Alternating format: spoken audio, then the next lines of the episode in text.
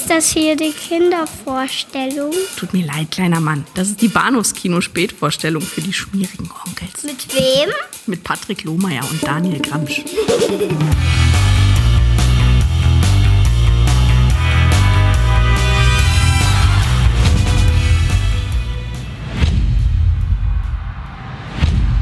I'm having these dreams.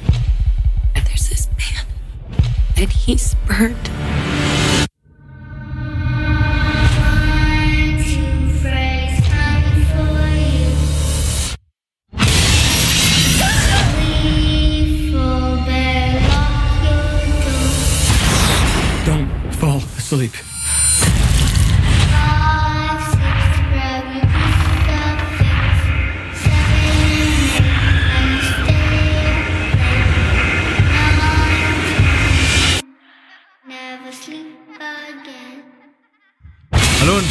Herzlich willkommen zur Episode Das war laut.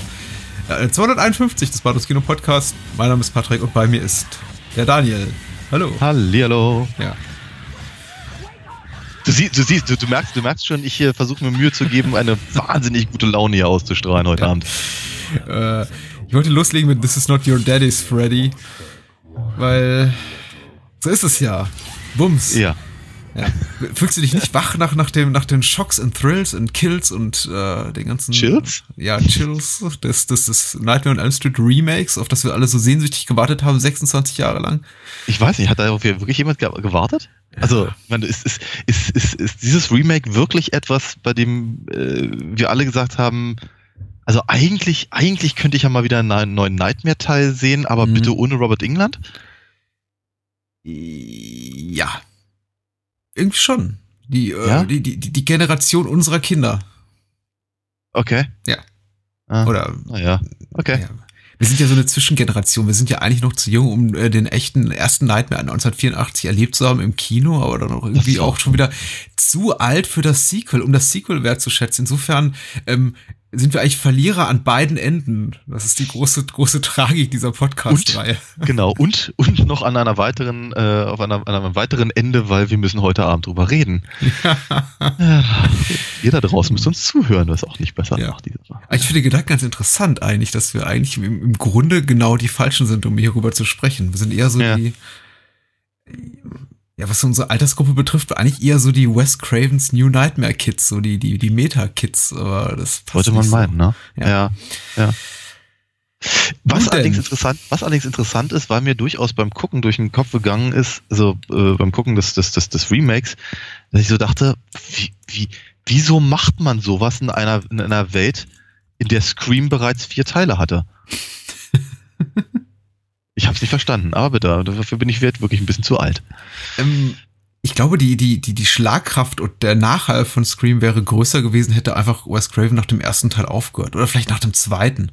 Ja, Vielleicht ist auch einfach äh, die, die, die Luft raus und nach dem, spätestens nach dem vierten Teil haben sich alle irgendwie Genre-Filmemacher billigster Remake-Kost äh, gedacht, ja komm, der Typ hat ja nichts mehr zu sagen. Ja. Jetzt dürfen wir wieder. Das kann natürlich sein. Aber ir- irgendwie durften sie ja immer. Ich meine, was kam denn im Nachhall von Scream so raus? Urban Legends, äh, I Know Ja. What You Did Last Summer, Ja. äh, Valentine, Und die Scary Movie-Filme. ja, und Anatomie mit äh, uns, uns Franka Potente. Stimmt. Weil, weil wir Deutschen können ja auch amerikanischen Horror, Slasher-Horror. Ja, ja. so denn, was haben wir denn heute? Äh, Freddy vs. Jason zum ersten von Ronnie Yu. Und zum zweiten sprechen wir über, da, da muss ich immer den Regisseur wieder nachgucken, äh, A Nightmare on Elm Street, das 2010er Remake aus der Platinum Dunes äh, Schmiede, der Michael Bay Schmiede, ähm, ich glaube inszeniert von Samuel Bayer, heißt der Regisseur. Kann sein. Große Nummer, habe ich gesehen. Offen, offenkundig, ja. Ja. Hm. Äh, sein erster Film. Wer hätte es gedacht? Und auch sein letzter bis dato. Okay. Äh, Musikvideoregisseur für tolle Bands wie Maroon 5, Metallica und äh, ja, was hat man nun davon? Ja. Ja. So sieht's aus. Aber äh, fangen wir mit was Schönem an. Freddy vs. Jason. Mhm. Ja, mehr oder weniger schön. Äh, kam 2003 in die Kinos und äh, zu dem Zeitpunkt hatten die, glaube ich, äh, in meiner Wahrnehmung äh, Fanboys und Girls da draußen schon so zehn Jahre auf den Titel gewartet. Jetzt äh, ver verriet mir aber hier die die äh, prall gefüllte Trivia-Box. Eigentlich äh, war dieses ganze Freddy vs. Jason Scharmützel ja schon seit 1987 in Verhandlungen und man plante ein Crossover der beiden Serien, aber die Rechte lagen eben damals zum einen bei bei Paramount für Friday die der Friday die 13. genau Friday the 13th äh, lag bei Paramount und äh, Nightmare eben bei New Line und äh, dann kam eins zum anderen, man wurde sich nicht einig äh, und äh, als dann die Rechte rüberwanderten von Paramount zu New Line und, und äh, New Line eben seinen eigenen Jason-Film machen durfte, Jason Goes to Hell, den die Fans hassten, wie die Pest, aber nochmal so, so ein Duell zwischen Freddy und Jason anteaserte am Ende. Da kam dann Wes Craven zurück zu New Line und sagte, ich mache jetzt einen Freddy-Film. Und damit war das Thema wieder raus, weil darauf hatte wiederum Craven keinen Bock, irgendwie Jason da reinzubauen. Und so lag das Ganze dann brach. Und 2003 war es endlich soweit. Hm. Endlich äh, kam Freddy vs. Jason in die Kinos. Ich war damals 24 plus minus, äh, studierte im Ausland, war total happy, dass der Film rauskam. Und äh, aber schon total genervt vom Vorab-Hype. Und äh, bin gespannt, was du gleich berichtest. Ja. So von anno dazu mal, 15 Jahre ago. Oh, da wirst, also da, da habe ich aber gar keine großartige Geschichte, muss ich ganz ehrlich sagen, Ich weil, weil ernst, ernsthafterweise zu dem Zeitpunkt hat mich halt einfach, also, oder anders gesagt, Jason hat mich nie interessiert. Mhm. Also nie, nie, nie, nie, nie. Ich kann mich, ich, ich bin mir nicht mal sicher, ob ich überhaupt einen der Filme gesehen habe. Nein. Bin, also, Oh. ja, ich glaube, doch, oh. Oh.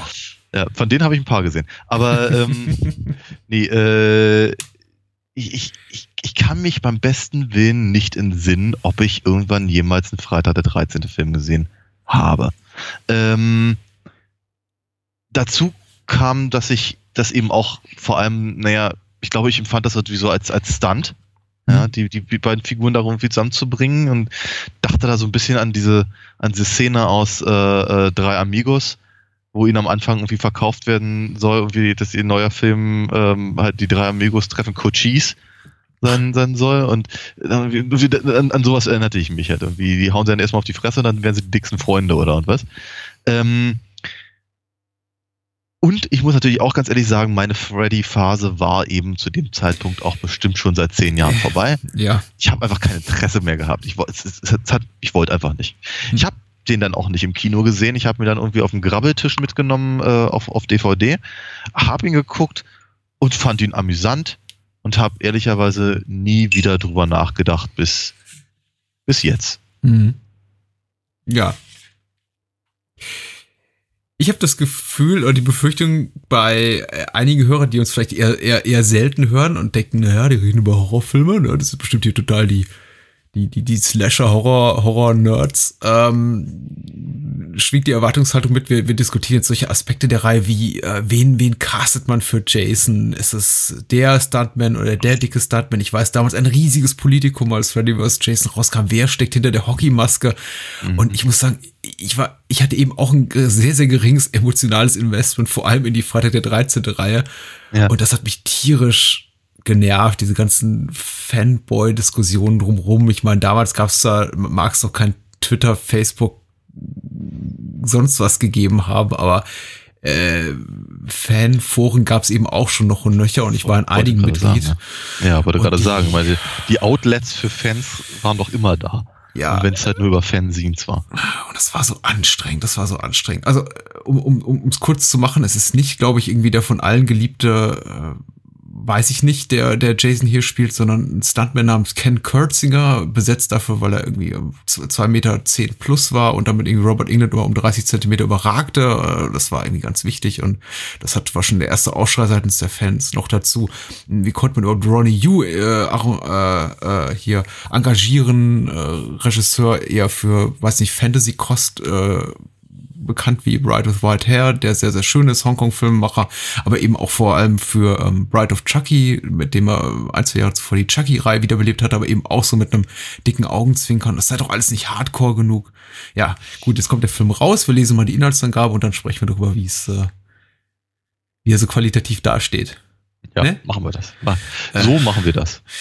Geschrieben hat die Inhaltsangabe bei der UFDB äh, Jason, ja, Mhm, so heißt der User. Mhm. Äh, 38 aus Berlin steht noch dabei. Kann man immer sehr Okay. viel rausfinden hier über die UFDB-User-Profile und der schreibt über Freddy vs. Jason. Der einzige Schrecken von Springwood, Kindermörder Fred Krüger, ist aufgrund der Tatsache, dass alle Beweise seiner Existenz verschleiert sind und alle, die sich noch an ihn entsinnen können, hinter geschlossenen Mauern sitzen und mit traumabweisenden Drogen behandelt werden, nahezu vollkommen seiner früheren Kräfte und Macht beraubt. Wow.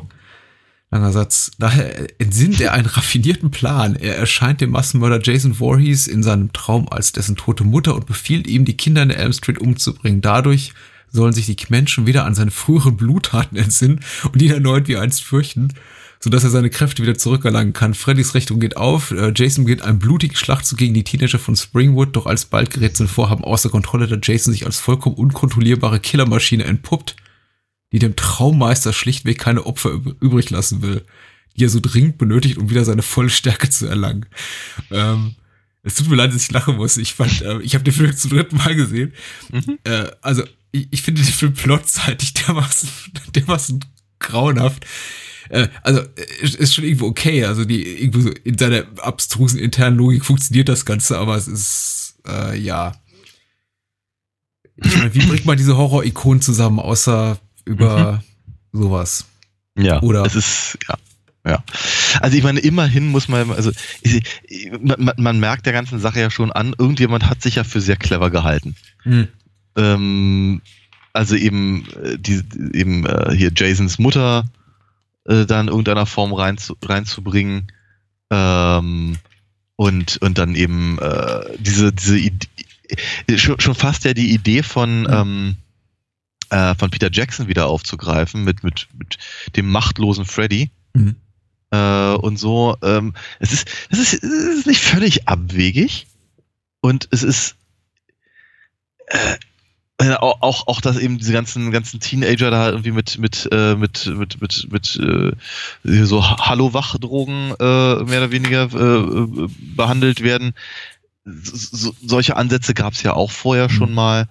Es, ist so ein, es ist so ein, so ein, so ein leichtes Best-of der, äh, äh, der Drogenpolitik zumindest, was, was, was, was die Filme angeht.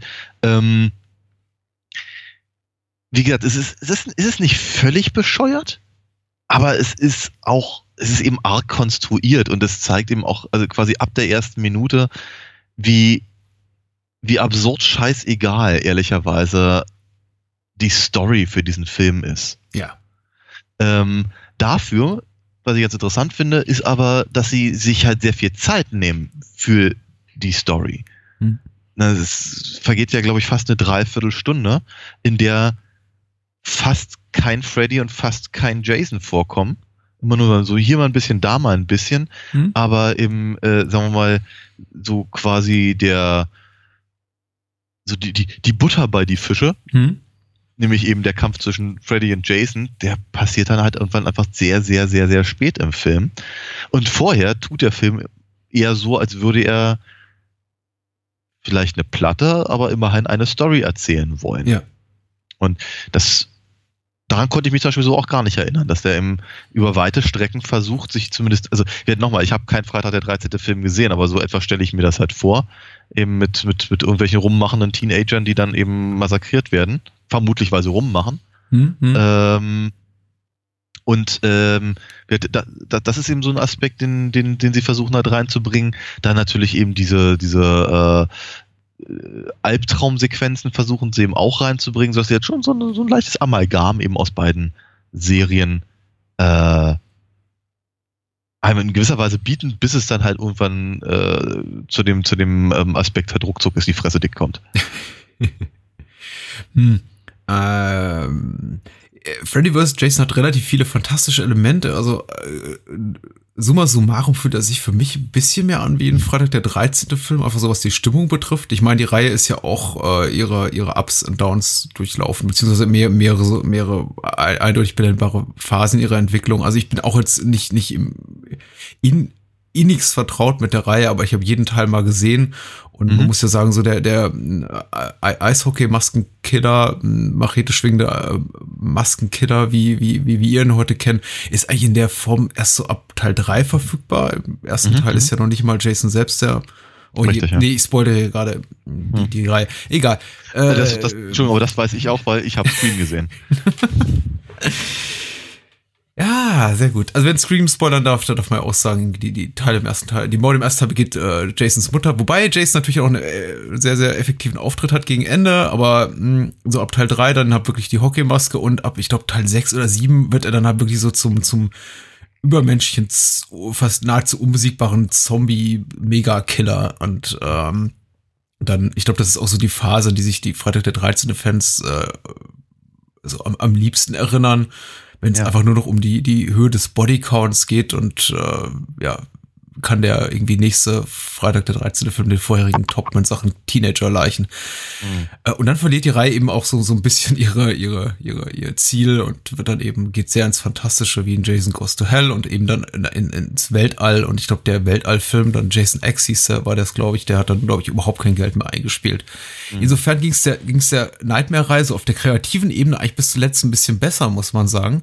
Die waren immer relativ profitabel und man hat zumindest mit, sagen wir mal, ein, zwei Ausnahmen immer wieder was Neues versucht. Äh, hat man bei Jason auch bloß eben mit, mit weniger, mit weniger finanziellem Erfolg. Ähm, deswegen überrascht mich so ein bisschen, dass sich eigentlich für mich äh, Freddy vs. Jason mehr anfühlt wie so ein Freitag der 13. Äh, in vielerlei Hinsicht, was so die, die Teenager-Figuren betrifft, die, die, die einfach die Höhe der, die, die Anzahl der Todesopfer, die einfach, ja, ich glaube, bis auf, auf eine Person darf Freddy überhaupt keinen töten in diesem Film. Ähm, die, äh, irgendwie das, das, das ganze Flair auch irgendwie ohne, ohne diesen, diesen, diesen wirklichen Anspruch, irgendwie in Teenager-Psychen so einzutauchen. Also, es ist, äh, es fühlt sich für mich irgendwie an, als würde er mehr so in die Karten spielen, der Vater der 13. Fans, als die Leute, die wirklich die Nightmare-Reihe lieben. Ja. äh, vielleicht irre ich mich aber auch komplett und er spielt einfach nur die Karten der Leute, die unbedingt so, ein- so ein Aufeinandertreffen dieser beiden Horror-Ikonen sehen wollen, weil äh, das will eigentlich würde ich mal mutmaßen, auch viel mehr wollen, auch viel mehr die Freitag der 13. Fans als die, als die Fans, die die Nightmare-Reihe lieben, weil deren Qualitäten liegen eben in, in, in, in, in anderen Aspekten als, sagen wir mal, Fun, Splatter oder Slasher-Horror. Ja, ja. In gewisser Weise. Ich meine, die, Ja. die, die Morde werden ja auch verhältnismäßig kreativ. Also, bis sie halt irgendwann komplett unblutig sind. Mhm. Ähm, aber irgendwie, immer, immer abgedrehter. Ähm, ansonsten kann ich das halt in gewisser Weise äh, ver verstehen, nur so weit, dass ich, wie, wie ich überhaupt mitreden kann. Ähm, ich muss auch sagen, ich meine, auch, auch, auch, auch was die, was die Figurenlage angeht, haben wir eben auch hier im Prinzip eine, ähm, eine muntere, ja, munteren äh, Querschnitt durch alle, durch alle, alle Horrorfilm-Klischee-Figuren, ohne, ohne dass halt auch nur eine irgendwie einem ansatzweise im Gedächtnis bleiben würde, mit vielleicht der einen Ausnahme, die ja besteht in der einen Hälfte von Jay and Silent Bob. ja. Ähm, da hatte ich mich schon damals, als ich den, als ich ihn gesehen, gesehen hatte, hatte das erstmal sehr drüber gewundert. Also ich weiß nicht, ob ich möchte nicht sagen, ob ich mich darüber geärgert habe, aber ich habe das Gefühl gehabt, der ist, der ist so dermaßen Jason Mewes. Warum haben sie nicht Jason Mewes genommen oder hatte der gerade mal wieder ein Drogenproblem? Also äh, wirklich so, so, so komisch in der ganzen Art, wie der redet, wie der sich bewegt, wie der, wie der, wie der agiert, was der, was er so vom, vom Stapel lässt und was er letztendlich eben, äh, ja, was, was sie mit ihm auch machen und so, das wäre eigentlich, ja, also man merkt halt schon sehr, sehr deutlich, dass es irgendwie, also worauf sie halt rekurrieren. Und ich weiß nicht so genau, ob das wirklich die allerbeste Idee gewesen ist. Wir, wenn es wenigstens wirklich Jason Mewes gewesen wäre, hätte es wenigstens so wieder Novum-Faktor. Hast du noch den so kurzen, hast du noch den kurzen Interview-Schnipsel mit, mit Jason Mewes aus der Never Sleep Again Dokumentation im Kopf, wo er irgendwie in die Kamera spricht und sagt, ach ja, Freddy vs. Jason, das, das, das hat unglaublich viel Spaß gemacht, bei dem Film mitzuwirken und dann so innehält und sagt, hey, Moment mal, da habe ich, ich habe gar nicht mitgespielt. Nee, kann ich mich und äh, äh, sagt, fuck this und steht auf. Alles schön, dass sie ihn extra für die, für die, für, für den Film reingeholt haben, einfach nur um diesen kleinen Gag da zu platzieren. Ja. Also, weil, also, er, er ist verdient und das hat der Film auch verdient. Und ich glaube, das kann der Film auch ab. ja. Ja. Genau, jedenfalls. ähm, ja, nee, aber ganz ehrlich, ansonsten Hm. muss ich, muss ich jetzt schon, ich muss, muss jetzt schon anfangen zu grübeln, wer eigentlich die Protagonistin war. Äh, Monika Kina, äh, aufstrebende Starlet als Laurie, äh, von der ich erstmal dachte, äh, sie wird äh, L-A-U-R-I-E geschrieben Mhm. und äh, neben ihr war so diese, diese äh, rote Schirmkappen tragende äh, Sidekick-Protagonistin, da die, die glaube ich auch relativ früh im Film umgebracht wird äh, die, die mich so sehr, sehr an PJ Souls auch aus Halloween erinnert und ich dachte, ach okay, jetzt, jetzt sehe ich die ganzen Halloween-Referenzen, Laurie Strode und äh, ihre, ihre Freundin sieht eben aus wie, wie Jamie Lee Curtis beste Freundin in Halloween, Ja. aber äh, das, ich, es passt nicht so wirklich, ich glaube, es ist eher dem Zufall geschuldet, dass es so ist. Und ganz Ich ehrlich, die ganzen Figuren sehen doch eher aus wie ab eben typisch aus dem, aus, aus dem Freitag der 13. Film gefallen. Ja, und, und sie haben, ich meine, ich weiß nicht, ob dir das aufgefallen ist, ich meine, der Film ist ja, der, der, ne, neben dem ganzen Splatter-Zeug ist er ja auch ansonsten recht offenherzig. Die haben alle Boobjobs. Ja, ja, ich habe mich, ja, ja, ja, ja. Ich, meine, ich, ich, ich habe keine Ahnung, wie alt die Schauspielerinnen tatsächlich sind, aber sie sollen ja wohl offenkundig äh, äh, irgendwas um die 16, 17, 18 sein. Mhm. Haben wir echt ernsthaft? Die, die lassen sich alle, alle die Möpse tunen? So die, äh, seltsam. die, die, äh, die, die junge Dame, von der ich gerade sprach, mit der, mit, mit der roten Mütze, hat da Ja. definitiv ein komisches Körperdouble. Da habe ich mir auch gedacht bei dieser Duschszene, weil sie ist eigentlich, sie, sie hatten den normalen, schlachsigen Körperbau eines, eines, ja, etwas älteren Teenagers und dann steht sie unter der Bu Dusche und hat diese, diese, ja, ist pneumatisch getuned bis zum geht nicht. Man dachte, nee, das bist nicht du. Aber äh, netter Versuch. ähm, ich So glaube, sie wird, ist- sich- ich glaube, sie wird sich auch gewundert haben, als sie da bei der Premiere saß. Ich dachte, hä? Aber du hast schon recht, es ist, ähm, ja, es ist auffallend. Also Mhm. ist das eben. Äh, das ist äh, im, im Vergleich dazu wirkten wirklich äh, Menschen, die damals irgendwie Johnny Depp und Heather Langenkamp wirklich Ja. au- authentisch, äh, ja. Mhm. Natürlich. Ist ein, ja, ist ein, ist ein, ist ein wichtiger, ein wichtiger Punkt, weil ich eben das Gefühl habe, dass die, ähm, dass die Teenager in, äh, in dem, in dem, in dem allerersten und im Übrigen, dass das, äh, ohne mich halt jetzt schon wiederholen zu wollen, ähm, in Bezug auf nachher, äh, auch im Remake habe ich eben so das Gefühl, dass die, ähm, äh, dass die Teenager, die mir hier präsentiert werden, eben nicht echt sind oder nicht nachvollziehbar sind oder, oder wie man es auch immer sagen möchte, aber einfach, ja, sie wirken, sie wirken eben einfach nicht wie, wie echte Teenager, wie echte Figuren, Hm. ja, so wie eben äh, selbst ein Johnny Depp eben zu dem Zeitpunkt noch wirkte. Hm. Äh, oder eben, also gerade natürlich Heather Langenkamp und ihre, ihre, ihre Freundin, äh, wie hieß sie noch gleich, Lisa. Ja. Und so, und das ist, äh, es ist schade, ne? weil das natürlich eben auch, auch ein Teil des, des, der, der, der Reihe ausmacht. Ähm, das, das bleibt ja auch nicht unbedingt in der, in den, in den, ähm, in den späteren Filmen.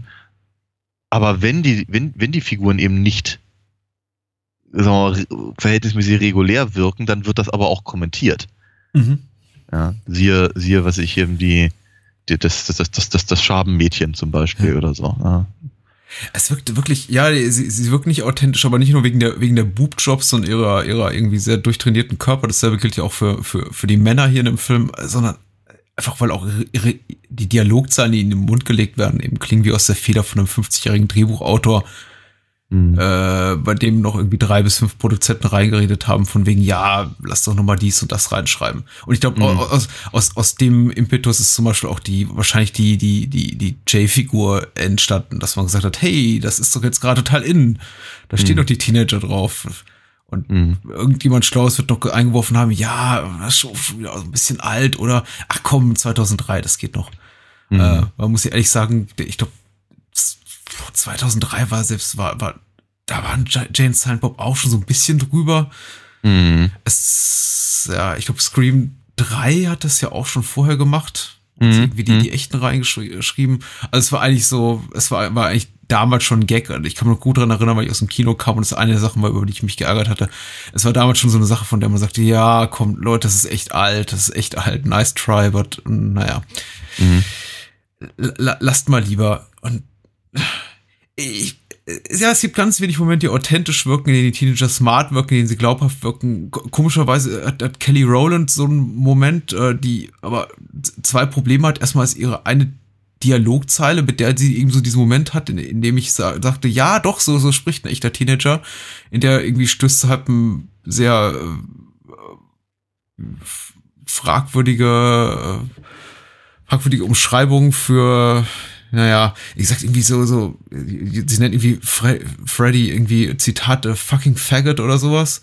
Mhm. Und äh, wundert mich dann nicht, irgendwie im Nachhinein zu gelesen zu haben, dass die Dialogzeile ausgehend improvisiert gew gewesen ist, weil ich hätte gesagt, ich hätte die ehrlich gesagt nicht ins Skript reingeschrieben und irgendwie Mhm. auch im zwei, Jahre 2003 war man schon so auf Political Correctness zurecht bedacht, dass man irgendwie sowas nicht mehr hätte irgendwie unbedingt in der finalen Schnittfassung drin lassen lassen müssen. Ja, Außerdem ist Kelly Rowland natürlich zum damaligen Zeitpunkt schon, zumindest in meiner Wahrnehmung, ein ziemlich großer Star gewesen und man nimmt ja noch einen Teenager ab. Also sie war eben so eine der drei Destiny's Child Sängerinnen neben Beyoncé Ja. Knowles und eben Ja. damals sehr, schon sehr bekannter Popstar, was auch so ein Ja. bisschen sie, sie stach eben schon raus und ähm, Richtig, ja. ja. so guckt sich eben der ganze Film. Es ist sehr, Ja. fühlt sich alles sehr künstlich an. Irgendwie schon, ne? Andererseits, ich meine, also gerade gerade äh, ihre Figur hat aber eine eine der der wenigen ganz ganz, ganz coolen und verhältnismäßig gruseligen und trotzdem irgendwie lustigen Momente mit der mit der Nase. Ja. Das war- der, der, der, der, erste One-Liner von Freddy seit ich weiß nicht wie, wie, wie vielen Filmen, den, über die ich halt wirklich durchaus gekichert habe, weil ich den, den wirklich ganz komisch fand. Mhm. Nose. Fand ich irgendwie nett. Ähm, Wir und, reden hier von einer äh, Frau mit einer sehr hübschen Nase, muss man sagen. Also eine auffallend hübsche Nase. ja, ist so. warum muss ich, warum muss ich gerade an, an Asterix und, und, und, und Cleopatra denken? Ah, ähm, schön. Ähm, genau, aber äh, ansonsten muss ich aber trotzdem auch, auch, auch äh, wirklich neidlos quasi zugeben, dass der Film einen echten Unterhaltungswert hat für Mhm. mich. Ich mag den tatsächlich ganz gerne, auch wenn ich ihn völlig vergessenswert finde und wir auch jetzt schon wieder anfange, ein bisschen Probleme äh, zu, zu, zu haben, mich daran zu erinnern, was eigentlich alles da drin war. Ähm, finde ich aber doch, dass ähm, ja, wir also von also gerade im Vergleich zu den letzten äh, ähm, Freddy-Exkursionen in unserem Podcast Mhm. Habe ich hier halt wirklich echt am meisten Spaß. Äh, ich würde mich auch jetzt sehr, sehr gut unterhalten. Und ich hatte den Film relativ lange nicht gesehen. Erinnerte mich, dass ich damals aus dem Kino ging und wirklich enttäuscht war, so richtig verärgert. Aber ich war, glaube ich, auch wirklich damals mit Anfang Mitte 20 in meiner zorniger junger Mann-Phase und war sehr, sehr, sehr kritisch bei allem, was ich irgendwie so im Kino sah.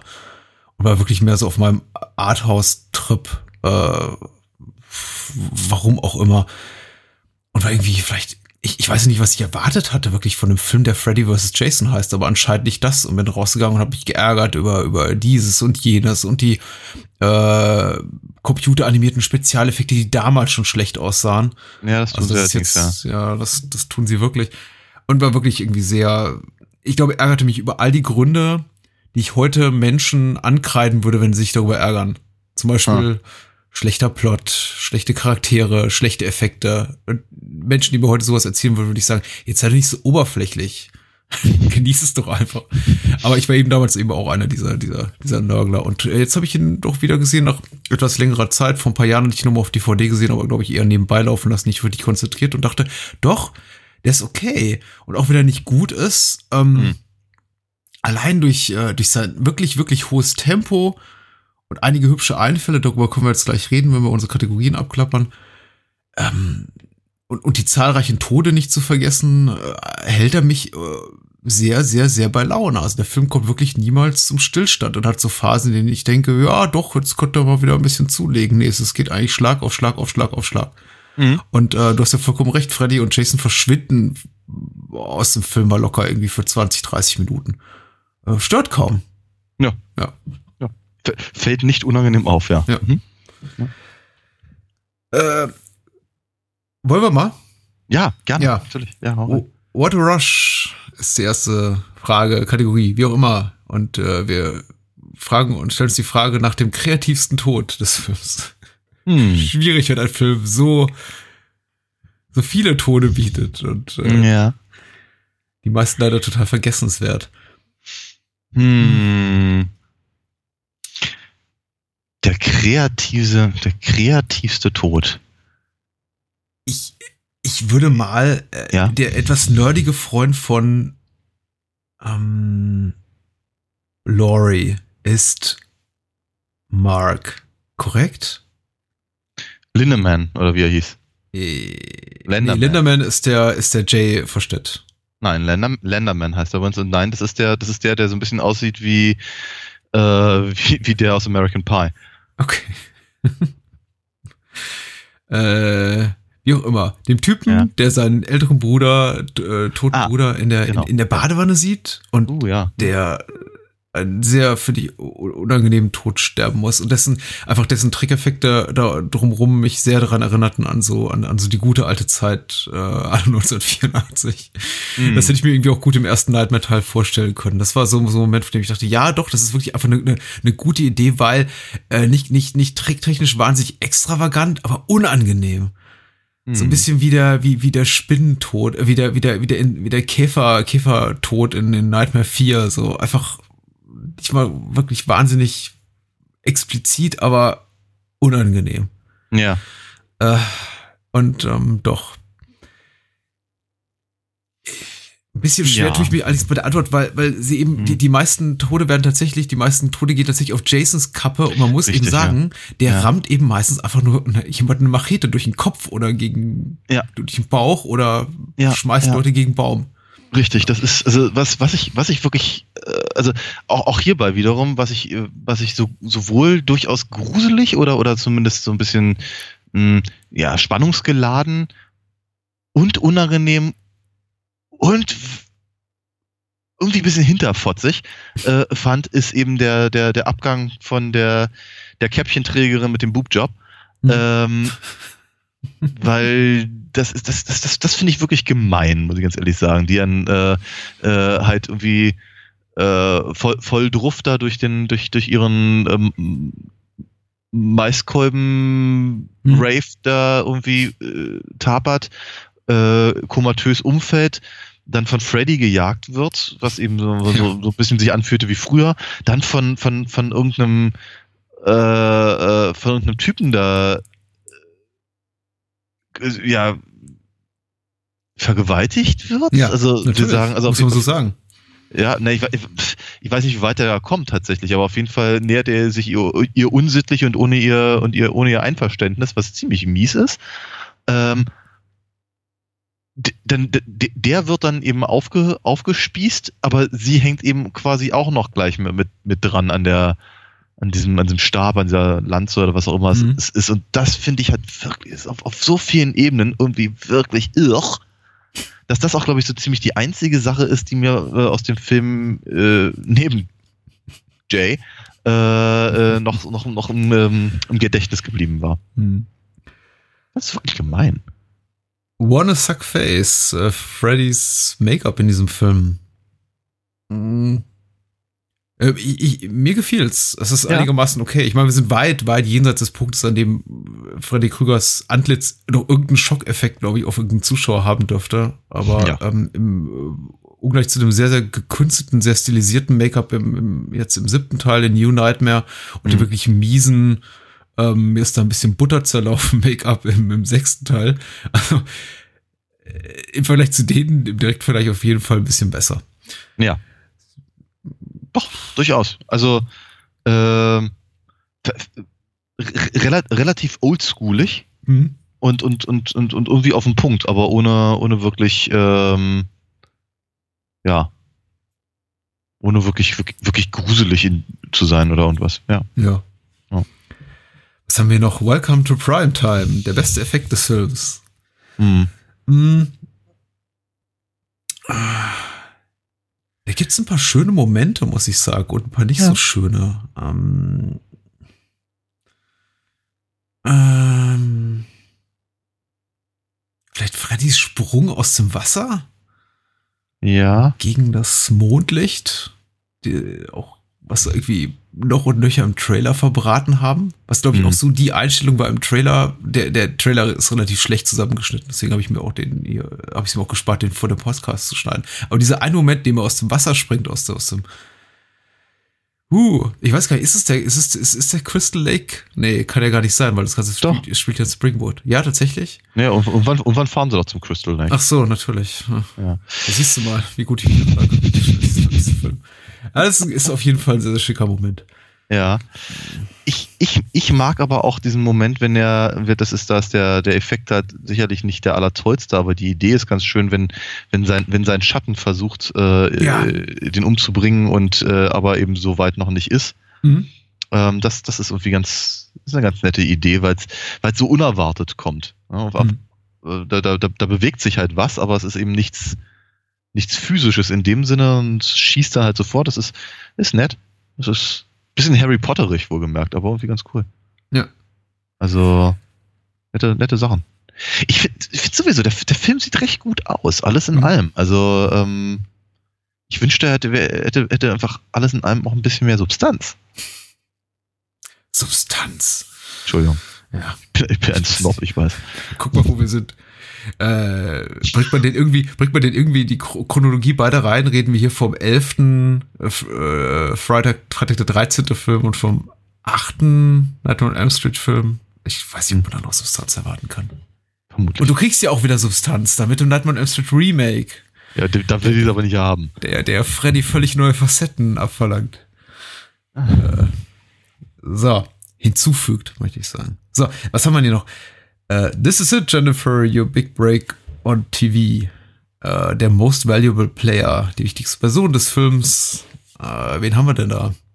Eine ganze Menge. Hm.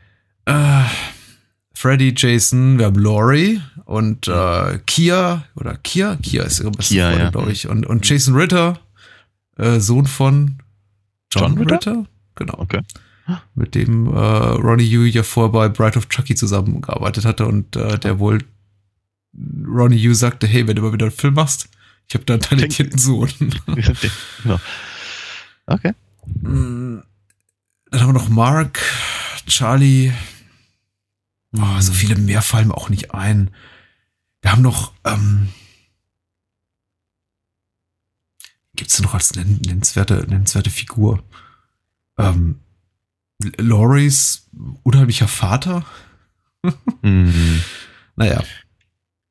Ein, ein, ein, eher, eher ein Schwachpunkt des Films. Aber das war's dann auch. Ja. Ja. Da wusste ich auch zum Beispiel nicht so genau, wohin wollen sie eigentlich damit. Ich meine, es ist doch von vornherein klar, dass das damit nichts zu tun hat.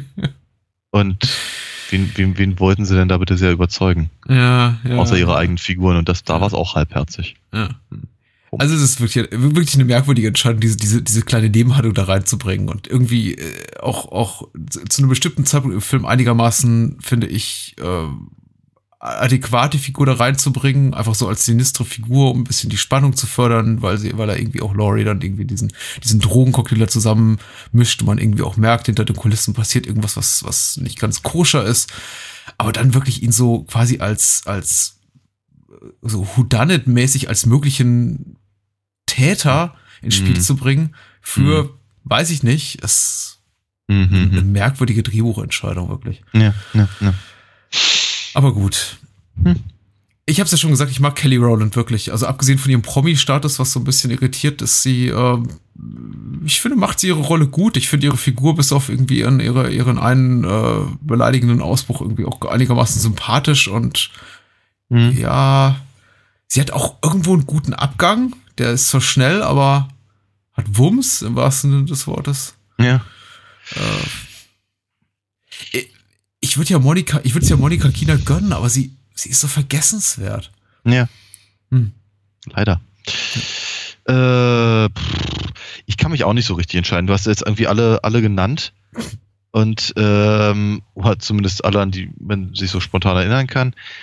Ähm, ich habe immer das Gefühl, in dieser Rubrik geht es ja vor allem darum, rauszufinden, ohne wen dieser Film nicht funktionieren würde. Und Hm. das ist eben ehrlicherweise in dem Fall, na, vor allem Freddy.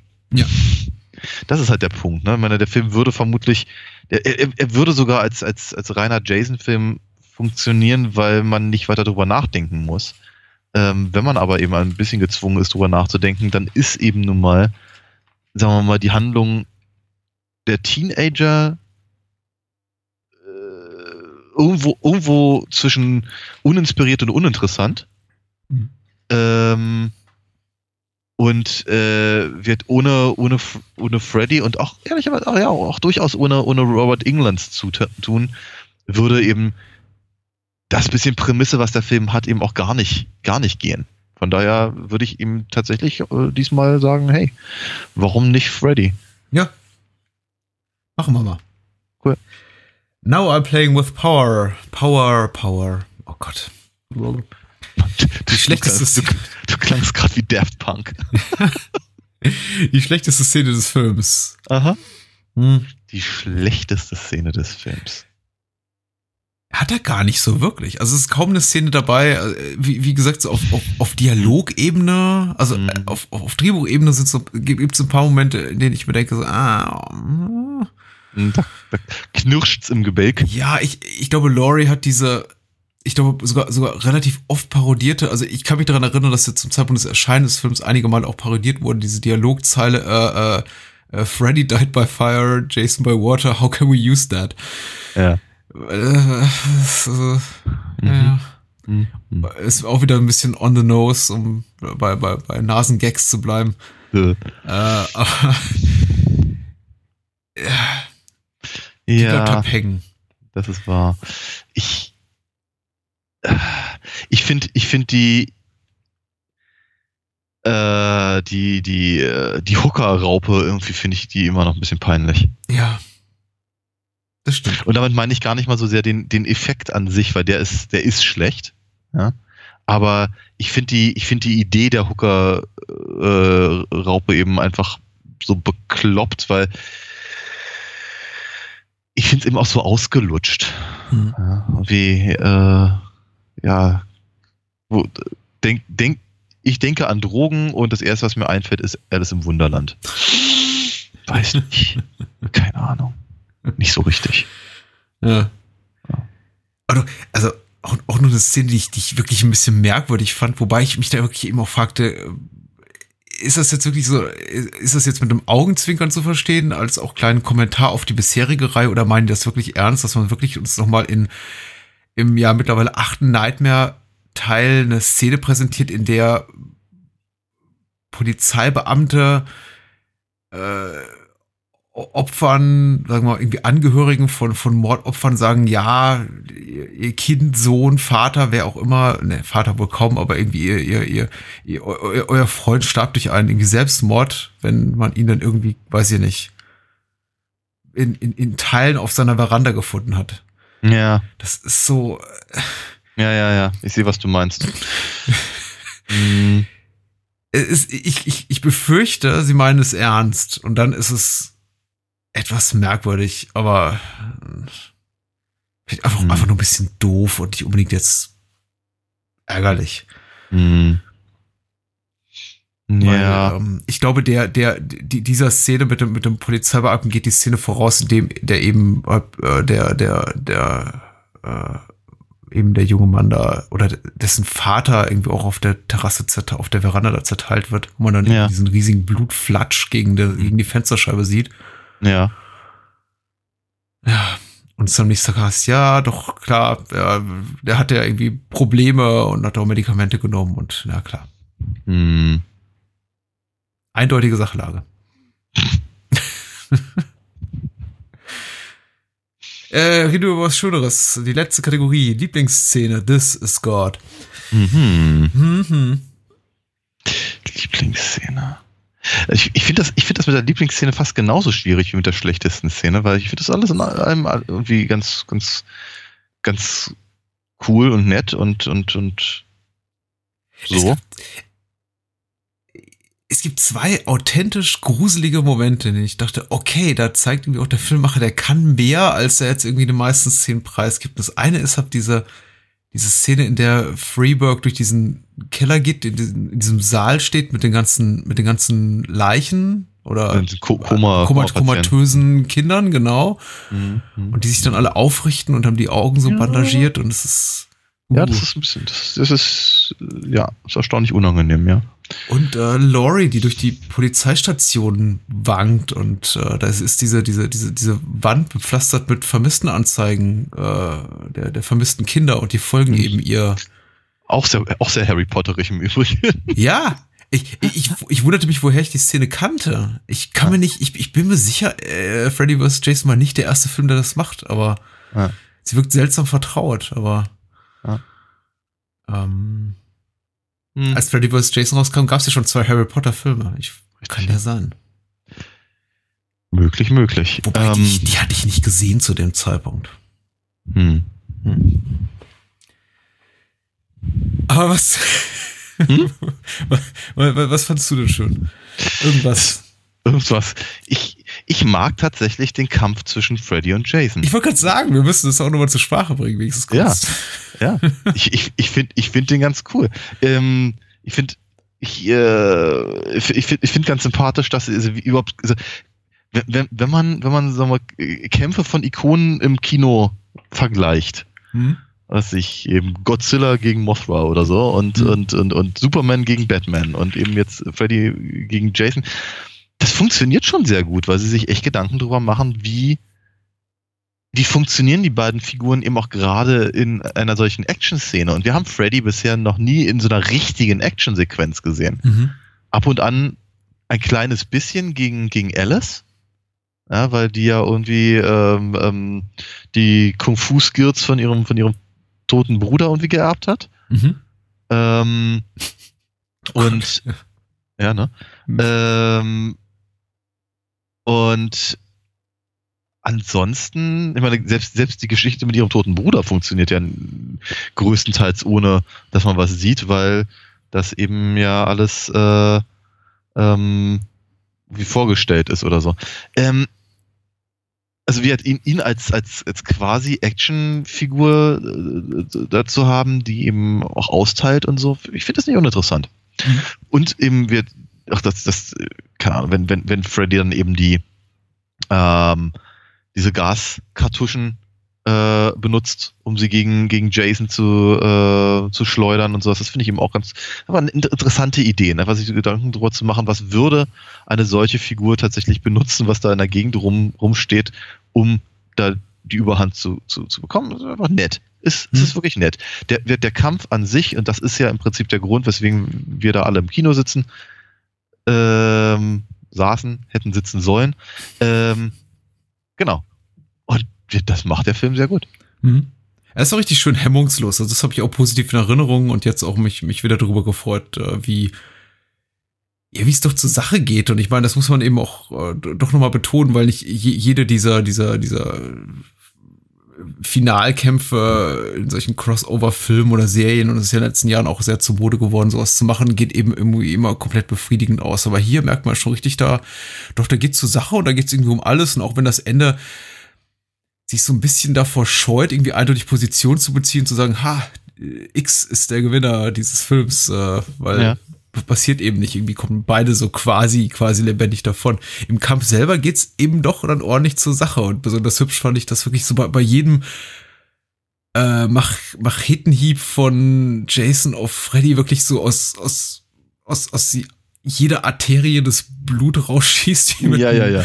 mit, mit einem Gartenschlauch. Äh, das ist, äh, das hat fast schon so, weiß nicht, ein bisschen, äh, Evil Dead äh, Züge, wie ich finde. Ja, oder irgendwie klassische, weiß ich nicht, irgendwie Lady Snowblood und Konsorten. Also Oder sowas, äh, ja. Oder das, was, was eben, ja klar, äh, äh, Tarantino dann auch mit, mit seinen Kill Bill-Filmen so ein bisschen variiert. Also das ist Mhm. schon, schon heftig. Äh, und macht doch einfach da, da mal Spaß. Ist natürlich komplett cartoonesk überzogen, aber gruseln soll es ja sowieso keinen mehr zu diesem Zeitpunkt in der Reihe. Richtig. Film. Absolut. Nein, aber ich, äh, und, und ja, Piet, aber sehr, sehr, sehr gelungen, sehr schön. Äh, wobei ich an der Stelle vielleicht nochmal ganz kurz erwähnen wollte, ich, irgendwie immer, ich weiß gar nicht, ob ich das wirklich gebraucht hätte, aber es gab ja ganz kurzzeitig wurde ja gemunkelt, dass sie, äh, dass sie Ash aus Evil Dead eben auch noch mit dazu Mhm. bringen wollen. Äh, und dann eben äh, Freddy vs. ja. Freddy, nee, das, das, das wusste ich nicht, aber wird Freddy versus Jason versus Ash äh, machen, was dann irgendwann als Comic rausgekommen ist. Mhm. Ich habe sogar das Mhm. erste Heft gelesen, aber kann mich nicht mehr dran erinnern, war wohl nicht so beeindruckend. Ähm, ku- ku- kurz vorweg, wer, wer ich nicht spoilern lassen will für Jason Goes to Hell, aber der kam 93 raus und äh, der endet eben mit einer Szene, in der man eben die, die, die Hockeymaske des mittlerweile besiegten Jason an dem Boden liegen sieht und das ist eben die letzte Einstellung des Films, ist wie, wie Freddys Kralle aus dem Bo Boden schießt und eigentlich äh, Jasons Hockeymaske krallt. Und ursprünglich war die Idee, irgendwie das Ende dann noch eine Minute weitergehen zu lassen und, und, und Freddy quasi dann Jason so mit, mit sich runterzerrt in, in, in den Höllenschlund und dort begegnen sie Pinhead, der ihn quasi begegnet mit, ähm, was macht ihr zwei eigentlich hier? Ja. Also es gab da damals auch schon so, so, ein, so eine Idee von anderes Crossover. Äh, mich überrascht diese Geschichte mit Ash gar nicht. Äh, da habe ich jetzt auch noch was dazu gelernt. Wer weiß, was da noch kommt. Ich glaube mittlerweile, also diese, diese, diese klassischen Horror-Ikonen sind gerade so ein bisschen aus der Mode gekommen.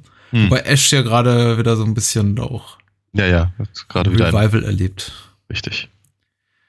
Aber Bruce Campbell wird auch nicht jünger, ne? Das ist. Nee, ist wohl wahr. Ich bin sehr gespannt. Ich habe die, die erste Staffel habe ich hier rum, rumliegen, werde mich wohl wie demnächst mal rantrauen. Daniel, es ist schwer, schwer, aber Hm? wir müssen noch über einen Film sprechen, bevor wir hier, Ich versuche mich die ganze Zeit schon zu drücken, Mensch. bevor wir hier durch sind. Ähm, jetzt haben wir uns ja wieder ein bisschen mit der Reihe versöhnt durch Freddy vs. Jason, müssen aber tatsächlich uns noch kämpfen durch Samuel Byers 2010er Remake A Nightmare on Elm Street 2010, äh, produziert von Platinum Dunes, der ja überwiegend in meinen Augen, in meiner Wahrnehmung Remake-Schmiede äh, Michael Bays, die ja irgendwie angefangen haben, ihre Tätigkeit mit ähm, dem Texas Chainsaw Massacre Remake, das 2003 rauskam, das auch gar nicht so verkehrt war, aber dann eben ja, ich glaube, überwiegend ihr Glück darin suchten, äh, mittelalte bis jüngere Horror-Franchises aufzusammeln und einfach dann mal coole, neue, hippe Hm. Versionen für die Generation U20 zu drehen und uns Mhm. alte Säcke auszuschließen. So. Ja, okay. Und damit geht's eigentlich schon los mit diesem Platinum Dunes Logo und diesem sieben inspirierten Vorspann für Arme. Ähm, aber vielleicht erstmal die Inhaltsangabe. Die Ja. hat geschrieben. So. Das hatte ich mal rausgesucht. Bei der UFDB Brezelburger. Okay. Und er schreibt hier, während Nancy ihrem Wochenendjob als Kellnerin nachgeht, versucht sich Dean dort krampfhaft wach zu halten. Immer wieder taucht er, taucht in seinen Träumen eine grässliche Kreatur mit Messerklingen an den Fingern auf und versucht ihn umzubringen. Nur dank Nancy's, oh, sehr spezifisch steht als Angabe, merke ich gerade. Ja. Nur dank Nancy's Rütteln machte er seine Hand schon voller Schnittwunden nur rechtzeitig auf. Die gefallene Träume ist real. Okay. Also, wenn die, keine Sorge, wenn Inhaltsangabe in dem Tempo normalerweise weitergehen würde und er sie zu Ende erzählen würde, wäre er wahrscheinlich noch morgen hier. Aber ähm, er, nach, nach zwei Absätzen ist es vorbei. Also, die Gefahr ist in den Träumen ist real, aber niemand will ihm glauben, auch Chris nicht, mit der er sich hier verabredet hatte, um ihm von seinen Träumen zu erzählen. Okay. Ja. Als sie ihn nur einen Moment lang allein lässt, muss sie zurückgekehrt mit ansehen, wie er sich selbst die Kehle durchschneidet. Es sind übrigens die ersten acht Minuten des Films, möchte Ja, ich ja, dazu sagen. ja. Noch Haben völlig mich, von haben, haben mich offensichtlich schwer beeindruckt, ja. Ja, das ist, danach geht's, danach wird's eben einfach nicht besser. Noch völlig von diesem Erlebnis verstört, nickt sie bei der Beerdigung ein paar Tage später einen Moment weg, sieht sich als kleines Mädchen vor sich stehen und spürt eine Hand, die nach ihrem Fuß greift. Als ihre Mutter sie anspricht, ist der Spuk verschwunden, aber das Kinderfoto auf dem Sarg, das auf den, das den verstorbenen Dean, das den verstorbenen Dean und sie zusammen als Fünfjährigen zeigt, begreift sie nicht. Sie kannte Dean doch erst seit der Highschool. Was? So, das ist die Inhaltsangabe. Ernsthaft. Und dann hört's auf.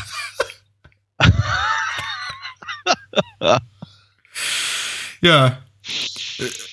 Es geht übrigens auch um ein, ein, ein Traumdemo namens Freddy Krüger. Ach, echt? Hätte ich jetzt nicht gedacht. Das ist ja, Mensch. Unfassbar, ne? Ja. Ähm, äh, Ei, wei. Na gut. wie wieder mal äh, notiere ich mir gedanklich den guten Vorsatz, Inhaltsangaben kurz auf ihre Richtigkeit zu scannen, bevor wir die hier verlesen, aber jetzt Das ist es zu spät dafür. Ja, und außerdem wäre es gar nicht so lustig. Ja, Samuel Bayer ist, äh, sei hiermit schon erwähnt gewesen. Ich glaube, Performance-Künstler, bildender Künstler, macht, macht Plastik, macht Bilder, macht äh, Fotos, macht, äh, dreht Musikvideos, überwiegend für schlechte Bands. äh, äh, so sieht's eben aus, hat dann mit irgendwie hier um, um die 50 Jahre sein äh, Spielfilm-Regiedebüt Debüt abgeliefert auf, auf inniges Bitten von Michael Bay und seitdem aber auch keinen äh, weiteren Film gedreht. Äh, schade ist es nicht drum. Rooney Mara spielt die äh, Titelrolle, die äh, in den Jahren darauf zu einigem Ruhm kommen sollte, nicht zuletzt durch äh, Prometheus und ähm, die äh, Dingensverfilmung, äh, ja, äh, Girl with a Drink Tattoo-Verfilmung von, von David Fincher und äh, Jackie Earl Haley spielt Ja. Freddy. Rorschach. Mhm. Ja. Ja. Der, ähm, was hat der eigentlich sonst noch so gemacht? Äh, ich hatte ihn gerade in, äh, in äh, Shutter Island entdeckt. Mhm. Die, der lag hier noch rum und angeguckt und hatte irgendwie zwei, zwei drei Minuten drin gehabt, Mhm. ja. ja. Der ist schon relativ der hat, lange der hat relativ, der hat eine relativ große Filmografie, aber ich glaube, es ist, es ist einfach sehr, sehr selten, dass, dass, dass er mit seinem Gesicht irgendwie Hauptrollen bekommt. Mhm. Ähm, und wenn, dann halt eher so im, äh, sagen wir mal, etwas eigentümlichen Rahmen, wie er jetzt eben auch mit, ja, Freddy halt. Hm. Er ist ein, er ist ein Gesicht aus, er ist wirklich so, so ein klassisches Videotheken-Genre-Kino-Gesicht, definitiv. Also irgendwie, ach, den habe ich doch mal im Sequel von so und so gesehen oder irgendwie einen sch sch schlockigen Trickfilm. Ich meine, ich glaube, die einzigen Mainstream-Filme, in denen er so, so vor Watchmen tatsächlich in Erscheinung trat, da war es dann irgendwie eine Rolle des Schurken oder irgendeine kleine Nebenrolle. Also ich glaube, irgendwie in, Robocop in, hat er noch, äh, hat er noch gemacht, ja. Ja, im, im, im Remake, oder? Hm, genau. Ja. Äh, ich kann mich auch noch an, an ihn in Little Children äh, erinnern, was wirklich so, so eine Prestige-Produktion war, wo er dann auch wieder so eine, so eine eher, eher gruselige Figur spielte. Aber ja, äh, ich meine, es sei ihm gegönnt, spätes Karriereglück, jetzt irgendwie hier noch so mal mit, mit äh, 50 äh, Freddy spielen zu dürfen. Wäre ihm wahrscheinlich nicht gelungen, ohne seine Popularität, die er hier durch äh, Watchmen erlangt hat. Möchte ich mhm. meinen. Hm, hm. Mutmaßung? Keine Ja. Ahnung. Oh.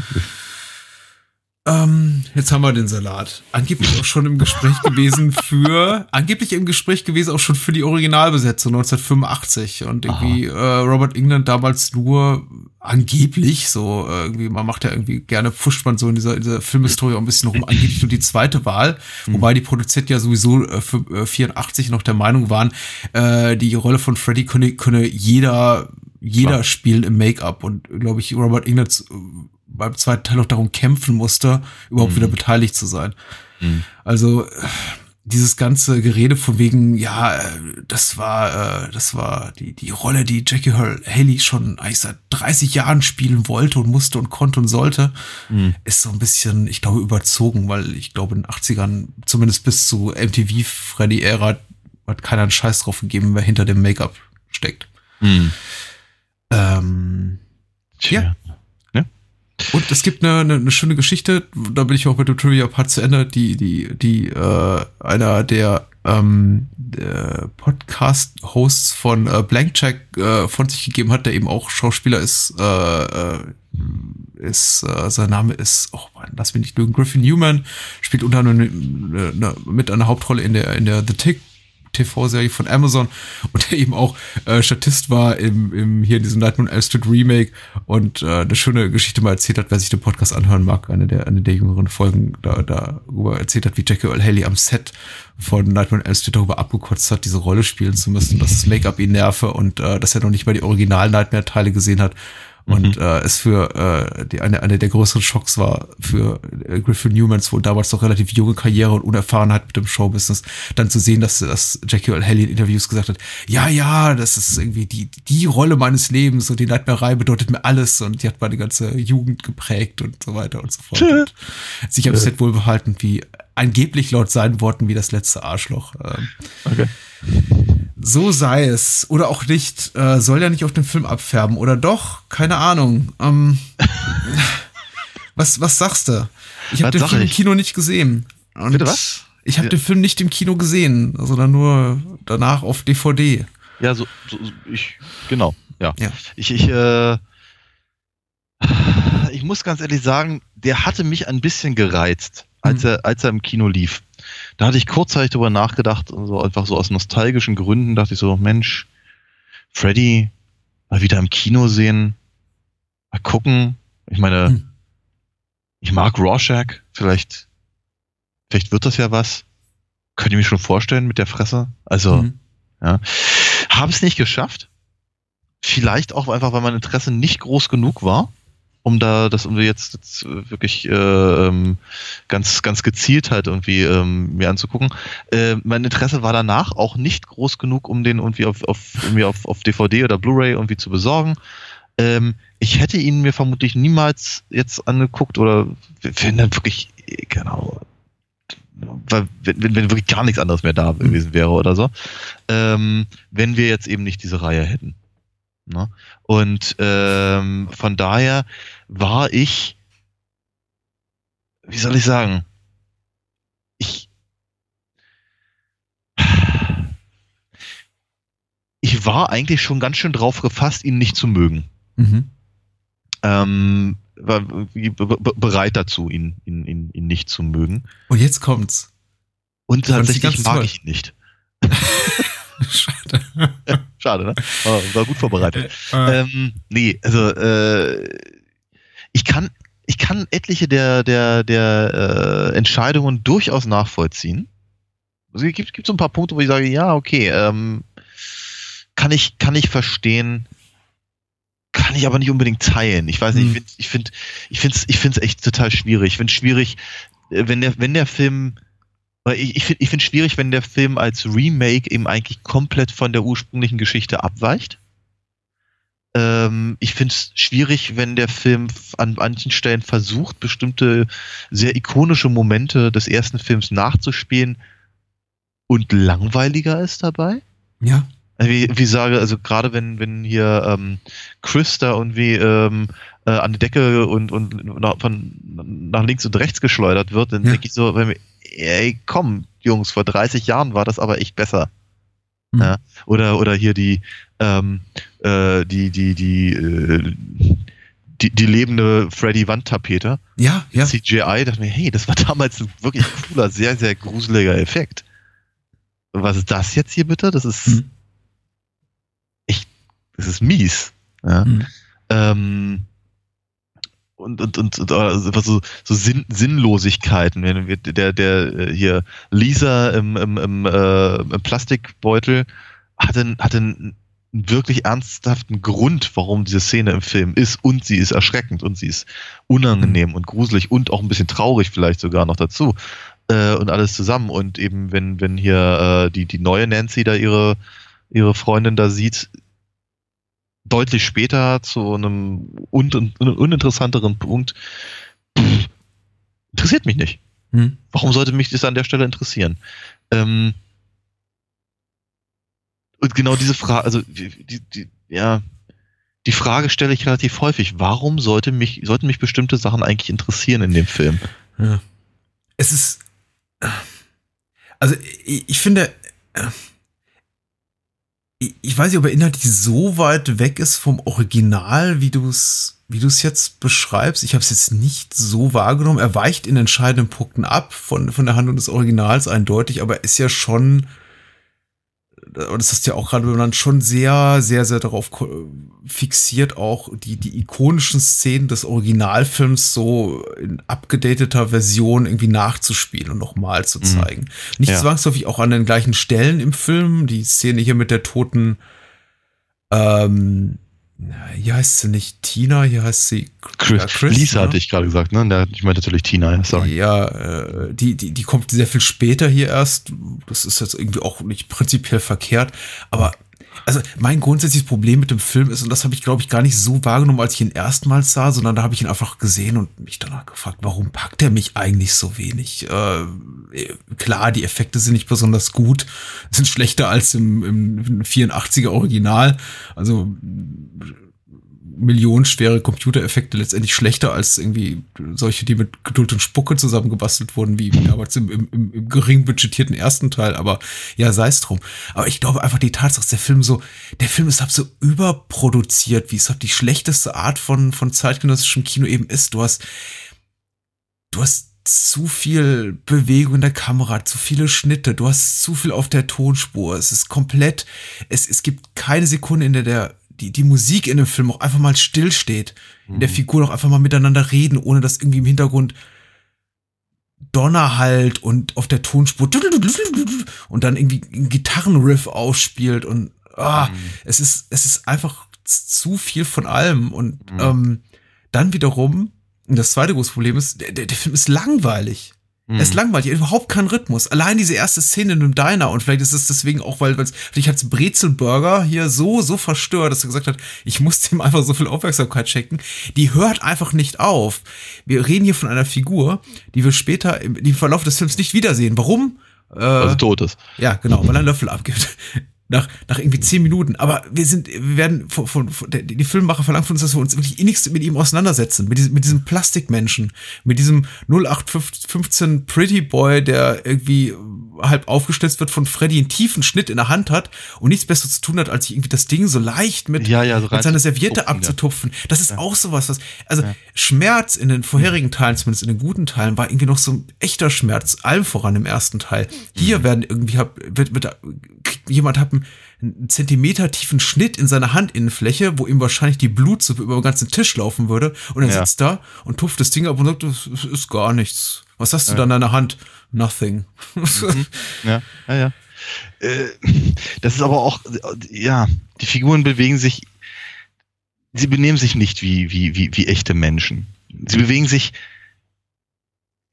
wenn, wenn, wenn das wenigstens ein Kommentar wäre auf Horrorfilme, also auf so einer Metaebene halt, Mhm. dann würde ich das ja sogar verstehen. Ist es aber nicht. Und deswegen hatte ich vorhin auch von Scream geredet, Mhm. weil ich das Gefühl habe, diese Form von, von, von äh, Ha- Haltung von Figuren, von der Bewegung und, und, und äh, wie, wie, wie, wie Ha- Handlungsschema, äh, ähm, das muss sich eigentlich über, über, überholt haben. Du kannst meiner Meinung nach heutzutage nicht mehr jemanden in Zeitlupe quasi durch, durch, äh, durch einen, durch einen, einen äh, ähm, Dachboden laufen lassen. Mit diesem, mit diesem, mit diesem Blick.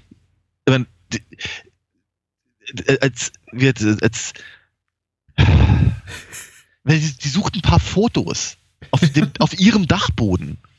Ja, da dann so, na, na, rumzulaufen, als, als, als, als, als dürfe sie das Monster nicht wecken und würde, würde vor, vor jedem kleinen Geräusch irgendwie aus der Haut fahren, das funktioniert einfach nicht. Das ist, so benimmt sich kein Mensch. Ähm, aber das ist auch gleich das nächste, nächstes Problem, was ich habe mit dem Film. Jede einzelne scheiß Traumsequenz beginnt damit, dass die Figur im Traum praktisch da aufwacht, wo sie gerade eingeschlafen ist Mhm. Und erst mal zwei Minuten nicht weiß, dass sie noch schläft. Ja. Bis sich halt irgendwie die, die, äh, ihre Umgebung äh, äh, leicht, leicht surreal verändert. Weil es auf einmal im, im, im Zimmer schneit oder sowas in der Richtung. Mhm. Aber es ist jedes Mal. Und nach dem dritten Mal wird's alt. Mhm. Ich habe Ja. auch aufgehört, nach dem zehnten Mal aufgehört zu zählen, wie oft Figuren in, im, im Remake aus dem Bett hochschrecken und sich irgendwie Kerzen gerade aufsetzen. Ja. Weil, weil es ja durchaus eine Szene ist, die in jedem Nightmare-Film vorkommt, manchmal auch zweimal, manchmal auch dreimal. Hier Ja. kommt sie ungefähr 20 Mal vor. Ja.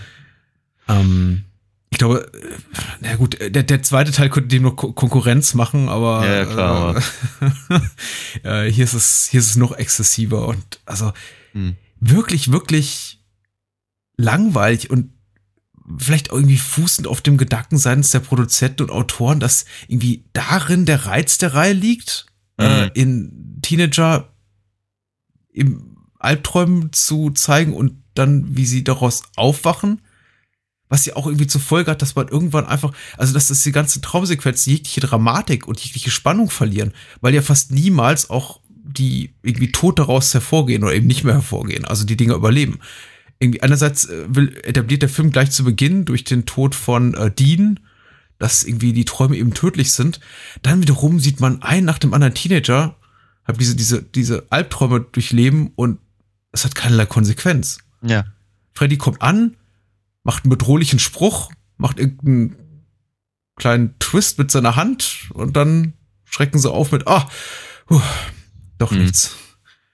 Und ähm, ja, was sagtest du gerade? Es wird schnell alt und Ja. so, ja.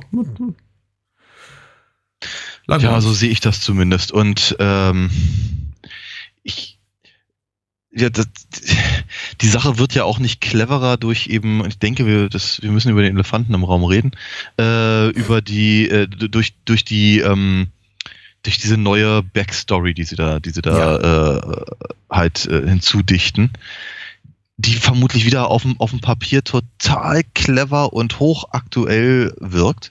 Mhm. Und ähm, im Prinzip, ja, so ein bisschen so, so dieses, ach, keine Ahnung, es wirkt so auf mich wie so Nase drehen oder sowas. So, guck Mhm. mal, ja, die alten Säcke, die konnten das nicht, aber wir, wir können jetzt mal, mal hier die Sache beim, beim, beim Namen nennen und irgendwie sagen, ja, Fre Freddy hat eben äh, die, die, die, die Elm Street Kinder befummelt Mhm. äh, oder, oder Schlimmeres oder was auch immer. Und ähm, damit machen sie aber irgendwie, damit machen sie halt ein, ein sie machen ein sehr, sehr seltsames Fass auf. Äh, ich weiß gar nicht, wo ich da ansetzen soll. Also zum einen, Freddy selber ist eben, der kann einfach die Fresse nicht halten, aber er sagt keine interessanten Dinge. Er ist auch nicht gruselig dabei, er ist marginal creepy. Ähm, äh, er hat halt nicht die, er, hat- er, er hat nicht den Wortwitz und er hat eben aber auch nicht diese, diese, diese, dieses, dieses, dieses eklige, dieses, gerade im Vergleich zum ersten Film, wenn er sich dann irgendwie die Finger abschneidet oder sowas in der Richtung und ähm, in irgendeine, auf irgendeine ganz komische Art und Weise wird er vermenschlicht Mhm.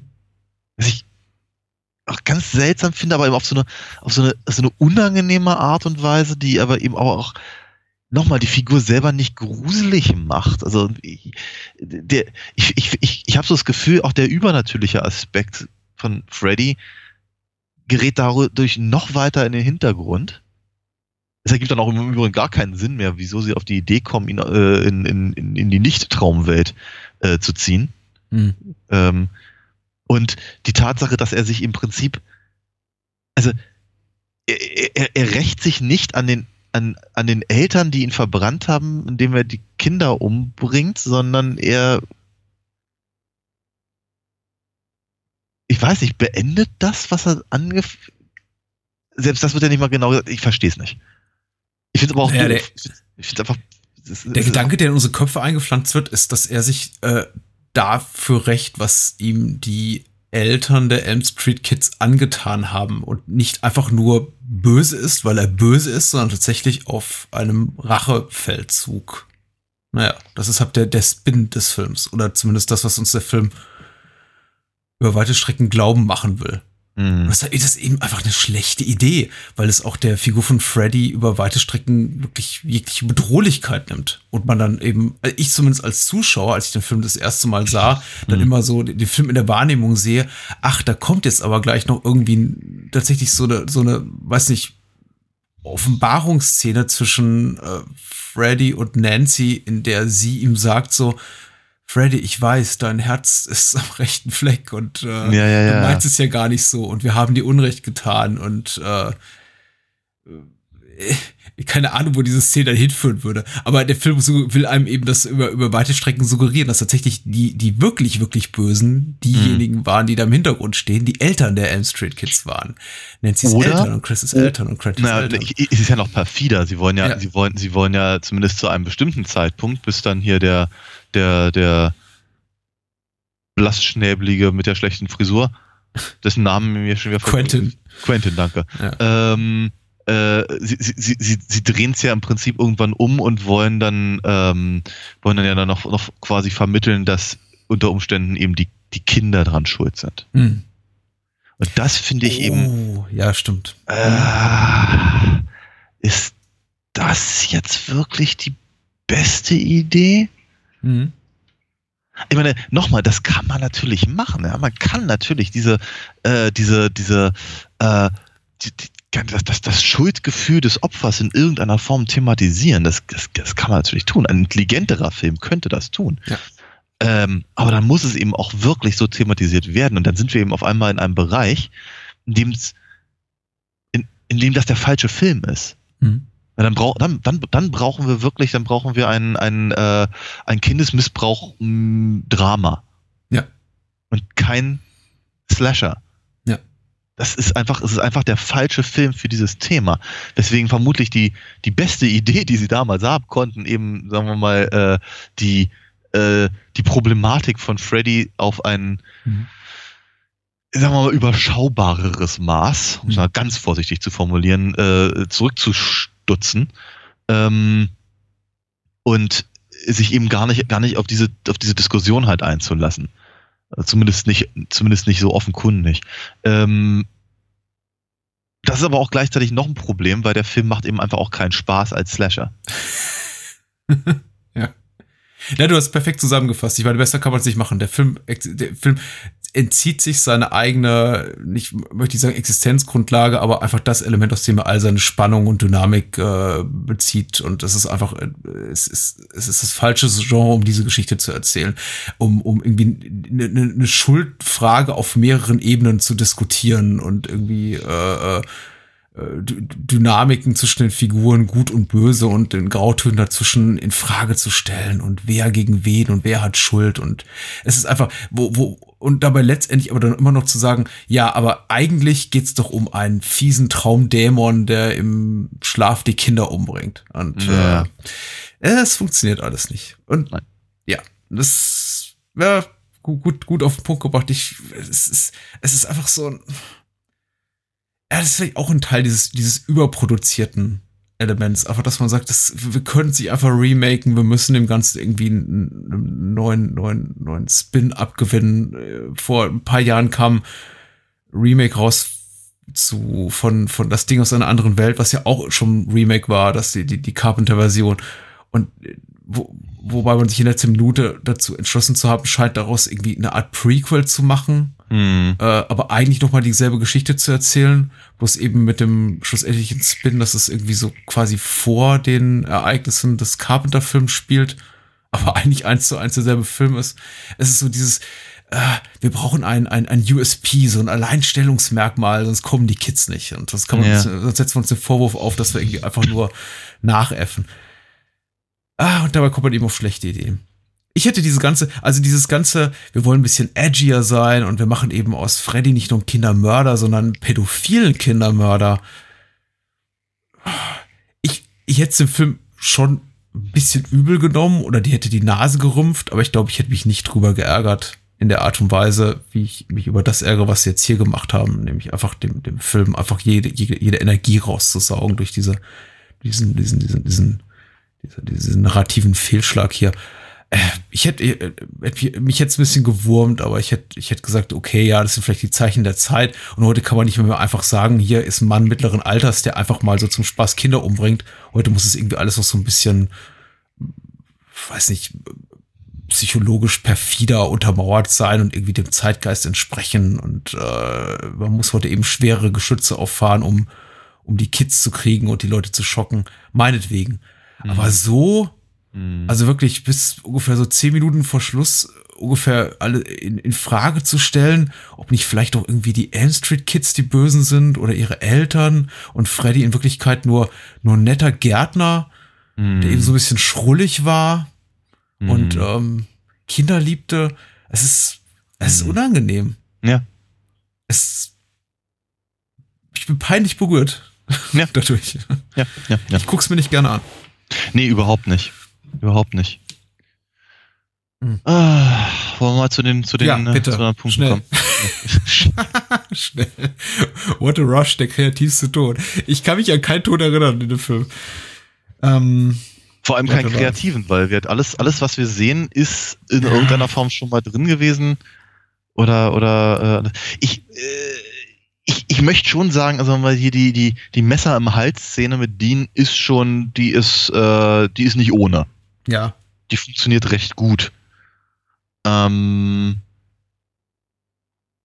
darüber hinaus, nee. Nee. Nee. Ich finde die, die, die Variation jetzt hier von Tinas Tod, die abgedatete, nicht so schlecht. Es ist eben, Ich find's halt ein bisschen öde. ja, Ich, Also, ich, ich finde aber auch vor allem den, den, den, den, den Nachgang so, so, so doof, dass eben äh, Jesse heißt der hier, ne? Wie, wie der Mhm. im zweiten. Mhm. Ähm, dann eben äh, durch, durch die Gegend äh, rennt, wie wir es eben auch schon aus dem, aus dem ersten Film äh, kennen. Und dann weiß er aber auch sofort, also er, we- weiß, er weiß sofort, zu wem er rennen muss, wem er was erzählen muss, um, äh, um im Prinzip die Story voranzutreiben. Ja. Na, das ist. Aha, okay. Ja, convenient, möchte ich sagen. Und, ähm, nee, das, ist- das finde ich eben auch, auch blöd. Eben der, der Schlussakkord, der, das, das, das also die, die, der, der Abgang der Mutter, der ist auch nochmal ganz nett gemacht. Ja, ist auch nochmal ganz nett. Das, das klassische äh, Carrie-Symptom, ich glaube, nach, nach Carrie konnte kein Horrorfilm mehr enden, ohne am Ende noch so, so ein Beat zu haben und Mhm. irgendwie nochmal, dass das Böse rauskommt. Ja. Das Na, und ist ja auch im ersten Film drin. Also auch. Ja. Wir werden, wir werden über, über dieses, über dieses, über dieses Klischee auch irgendwann nochmal reden, wenn wir über Carrie reden. Mhm. Weil das war irgendwie so der Auslöser für diesen ganzen Trend. Aber so ist das eben und äh, ja, ist auch nicht verkehrt. Ist auch nicht komplett verkehrt. Auf jeden Fall eine der besseren Momente. Äh, bessere Momente, schlechtere Momente. Wanna Suck Face, äh, Freddys Make-up. Doof. Ich fand's doof. Ich Okay. fand's, ich fand, ich fand's, ich Mhm. fand's wirklich doof. Ich, meine, ja- ist, äh, ich, ich weiß, sie haben sich halt irgendwie, äh, ja, irgendwie auf die Fahne geschrieben, dass er wirklich aussieht wie ein Verbrennungsopfer. Genau, äh, Opfer. Ich bin mir nicht ganz sicher. Ich fand halt, ich fand halt eher, er sah aus wie eine Mumie. Ja. Weiß, ich weiß nicht, wie, wie, wie akkurat das ist. Dafür habe ich zu wenig Fotos gesehen von Verbrennungsopfern und ich muss das auch nicht haben. Also von daher äh, kann, ich, kann ich da ganz schwer mitreden. Ich fand nur, mh, äh, auch, auch, auch, dieser Aspekt nimmt halt ein- einfach so den, es nimmt den Spaß raus und zwar auf allen Ebenen. Ne? Weil der Mhm. Freddy im ersten Film, der war halt gruselig. Man hat ihn kaum gesehen, aber was man gesehen hat, war nicht schön. Ähm, das macht aber Spaß, wenn man sich so, einen- so einen Film anguckt. In den späteren Filmen sieht man mehr von seiner Maske, äh, aber, aber äh, da, da, da ist es dann halt ähm, ent, ent, entweder für den Effekt wie im dritten Film oder eben ehrlicherweise ein bisschen um, um, um, um die Merchandise-Maschinerie anzukurbeln wie im vierten Mhm. Film oder irregeleitet wie im zum Beispiel siebten Film. Aber äh, hier, hier, hier scheint ja eine Idee hinter zu sein. Ich glaube nur, nicht, dass es die richtige ist. Sieht für mich einigermaßen authentisch aus, wenn ich jetzt so an die wenigen Bilder von, von Verbrennungsopfern, die man aus Nachrichtensendungen kennt, zurückdenke. Ich kann Freddys uninteressantes Make-up, ich nenne es mal uninteressant, authentisch, aber uninteressantes Make-up, nicht so wirklich von der darstellerischen Leistung von Jackie Earl Haley trennen. Der einfach wahnsinnig uncharismatisch ist, der so Ja. ah, auch, auch eine viel zu schmächtige Figur abgibt. Ich meine, Robert England ist auch kein breitschultriger, großgewachsener Mann, aber er wirkte eben überlebensgroß, einfach durch die Art und Weise, wie er spielt und wie er inszeniert war. Also Robert England ist ein Mann von, ich habe irgendwie gelesen, irgendwas mit 5 foot 8 oder 5 foot 9 Größe, Körpergröße sind vielleicht 1,70, 1,75, also kein, kein großer Mann. Aber er war eben immer, er, wirkte groß durch seine diabolische Art und hat eben auch die Figur quasi so, er, er, er war die Figur. Und es Ja. ist schwierig im Ungleich zu einem äh, ähm, Stuntman in einer Hockeymaske, den man, glaube ich, nach Belieben neu besetzen kann, wie in der Freitag der 13. Reihe, Freddy Krüger einfach neu zu besetzen, muss ich sagen. Und für die Figur des irgendwie äh, kinderliebenden Gärtners, die man dann so kurz in Flashbacks sieht, Ja. er- ergibt das Casting von Jackie Earl Haley für mich Sinn. Ja. In dem Moment, in dem er Freddy Krüger spielen soll und Mhm. wirklich bedrohlich wirken soll und äh, weiß nicht, äh, schlanken großen Frauen und Kerlen wie irgendwie einer Rooney Mara oder äh, einem Dean hier entgegentritt, wirkt der Film einfach lächerlich, ja. unscheinbar.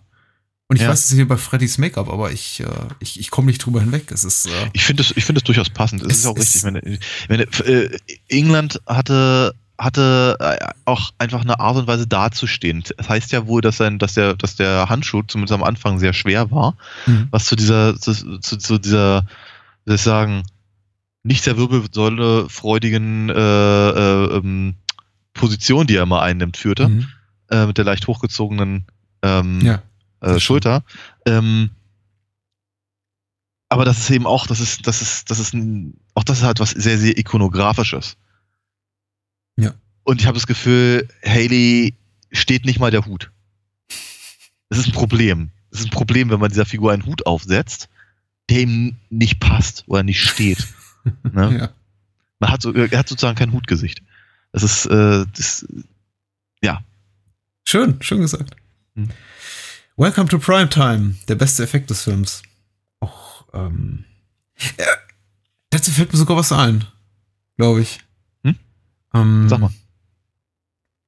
Ich glaube, es ist, ich glaube, es ist Nancy, die im Unterricht einmal einschläft und dann ist mittels dieses, dieses, dieses digitalen Tricks dann irgendwie ihr, ihr Klassenzimmer quasi so, so Mhm. explodiert, irgendwie in so eine Art Lichtgleisen und dann irgendwie so, eingeäschert dann Mhm, ja. dasteht. Also Ja. äh, es, ist, es, ist so, es ist so ein visueller Übergang in, in, in die Traumwelt, der ich glaube ich, den ich glaube ich als, als den einzig wirklich guten Übergang in, in, Ja. die Traumwelt im ganzen Film bezeichnen würde. Und der Ja. ist wirklich, wirklich hübsch gemacht. Also ich schläft Ja. kurz ein, da gibt's diesen gleichen Licht, Lichtblitz und du hast quasi irgendwie so diesen, diesen Ascheregen, der sich so auf das Klassenzimmer nieder, niederlegt und ihre, alle, ihre, alle ihre Mitschüler sind verschwunden. Ja. Das ist tatsächlich so ein Moment, wo ich dachte, ach, okay, Mhm. da ist tatsächlich irgendwie, da ist tatsächlich ein Musikvideoregisseur, der sich so ein paar Tricks noch gemerkt hat aus seiner vorherigen Karriere. Mhm, mhm, mhm. Abgesehen davon, ja. Ja. Ja, ja, ja. Stimmt. Das ähm, würde ich so unterschreiben wollen. Äh, This is it, Jennifer. Your big break in on in in TV, sage ich jetzt mal. Der most valuable player des Films. Die Mhm. wichtigste Person. Äh, Auch hier wieder greifen wir in die Vollen. Wir haben, wie hast du gesagt? Die, die, die. Was? Die, die, wie hast du ihn vorhin genannt? Die, die blasse Nase, der blasse, blasse Junge? Quentin? Der blasse dünne Junge, nein, das ist, das, das ist Böhmermann. Ähm, nein, äh, ich glaube, der, der, der blassschnäbelige junge Mann mit der schlechten Frisur. Blassschnäbelig. Nee, Sehr schön. Äh, Völlig Quentin, ja, ja. Ja, Ich muss ganz ehrlich sagen, ich, ich, ich mag die Nancy eigentlich ganz gerne, soweit, Mhm. aber sie ist. Sie, sie, sie, sie kann ehrlicherweise Heather Langenkamp eben nicht das Wasser reichen. Sowohl was ihre Figurenzeichnung angeht, als auch das, das wie, wie sie sich halt, wie sie ja praktisch durch den, durch den Filmtraum wandelt, haha. Ähm, was auf die Art und Weise wird sie für mich schwer als, als Hauptfigur wahrzunehmen. hm. Äh, Quentin hat da deutlich, deutlich bessere Momente, ähm, dem ich auch, auch bestimmte, also so, so, so so ein paar seiner Problemchen zum Beispiel einfach mehr abnehme. Siehe die Szene in der Apotheke oder sowas. Hm. Ähm, äh, es, es ist halt echt doof. Ich meine, guck dir, guck dir Chris an, guck dir Jesse an, guck dir Dean an. Das sind doch alles, das sind alles keine Teenager. Das Hm. sind alles keine Leute, die in die Schule gehen. Also Ja. zumindest nicht so, wie die aussehen, so wie sie sich benehmen, so wie, wie so alt wie die sind. Das funktioniert eben alles nicht wirklich. Nancy Quentin, ja, okay, vielleicht so kurz, kurz vorm Abschluss oder sowas, mag das vielleicht sogar noch irgendwie halbwegs hinhauen. Ähm, weiß ich nicht.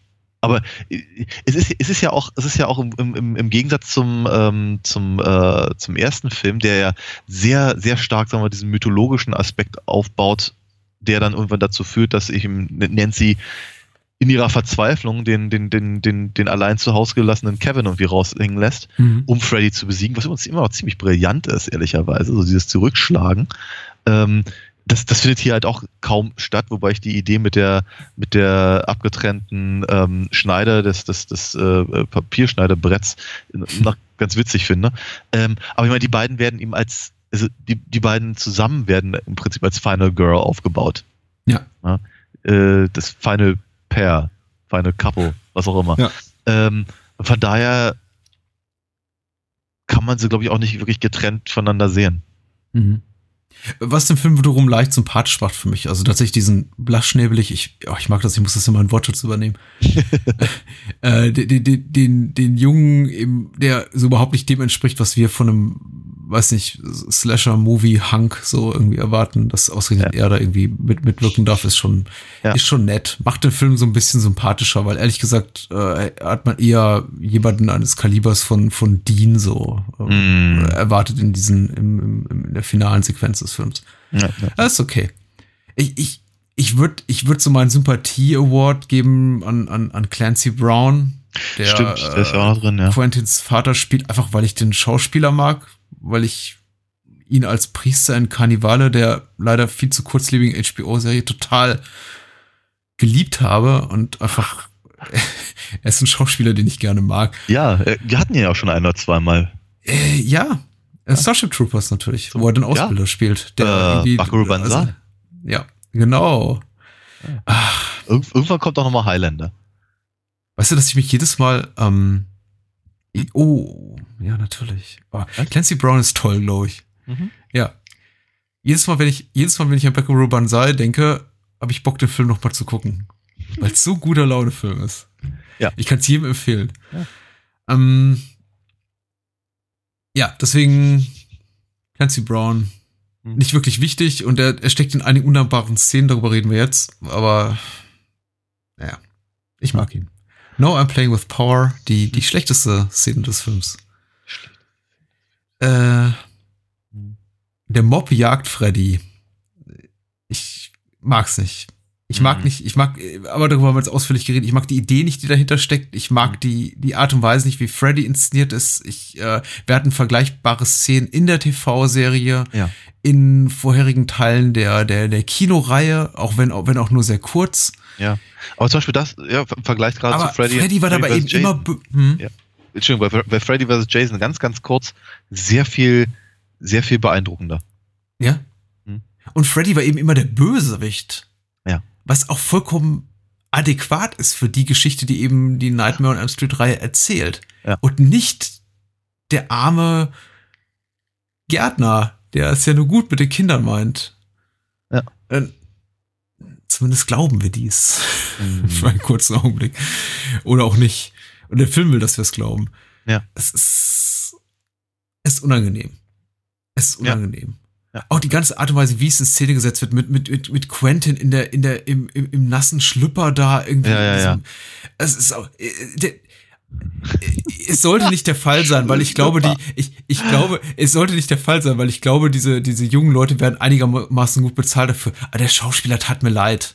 Mhm. Ich dachte, äh, so, sowas ist nicht in einer Stunde gedreht. Der stand Mhm. wahrscheinlich irgendwie drei Tage irgendwie in dieser, in dieser Sickergrube rum und Mhm. ähm, man hat ihn immer irgendwie neu, neu abgesprüht mit, mit, da kam irgendwie, weiß nicht, der, der Kabelträger und, und packte sich den Schlauch und sprühte aber den Schauspieler ab und äh, Take 34, Quentin steht, Quentin steht in der Pfütze Und bibbert. und, und guckt seinem Vater zu, wie er, wie er Freddy abfackelt und, und bibbert, genau.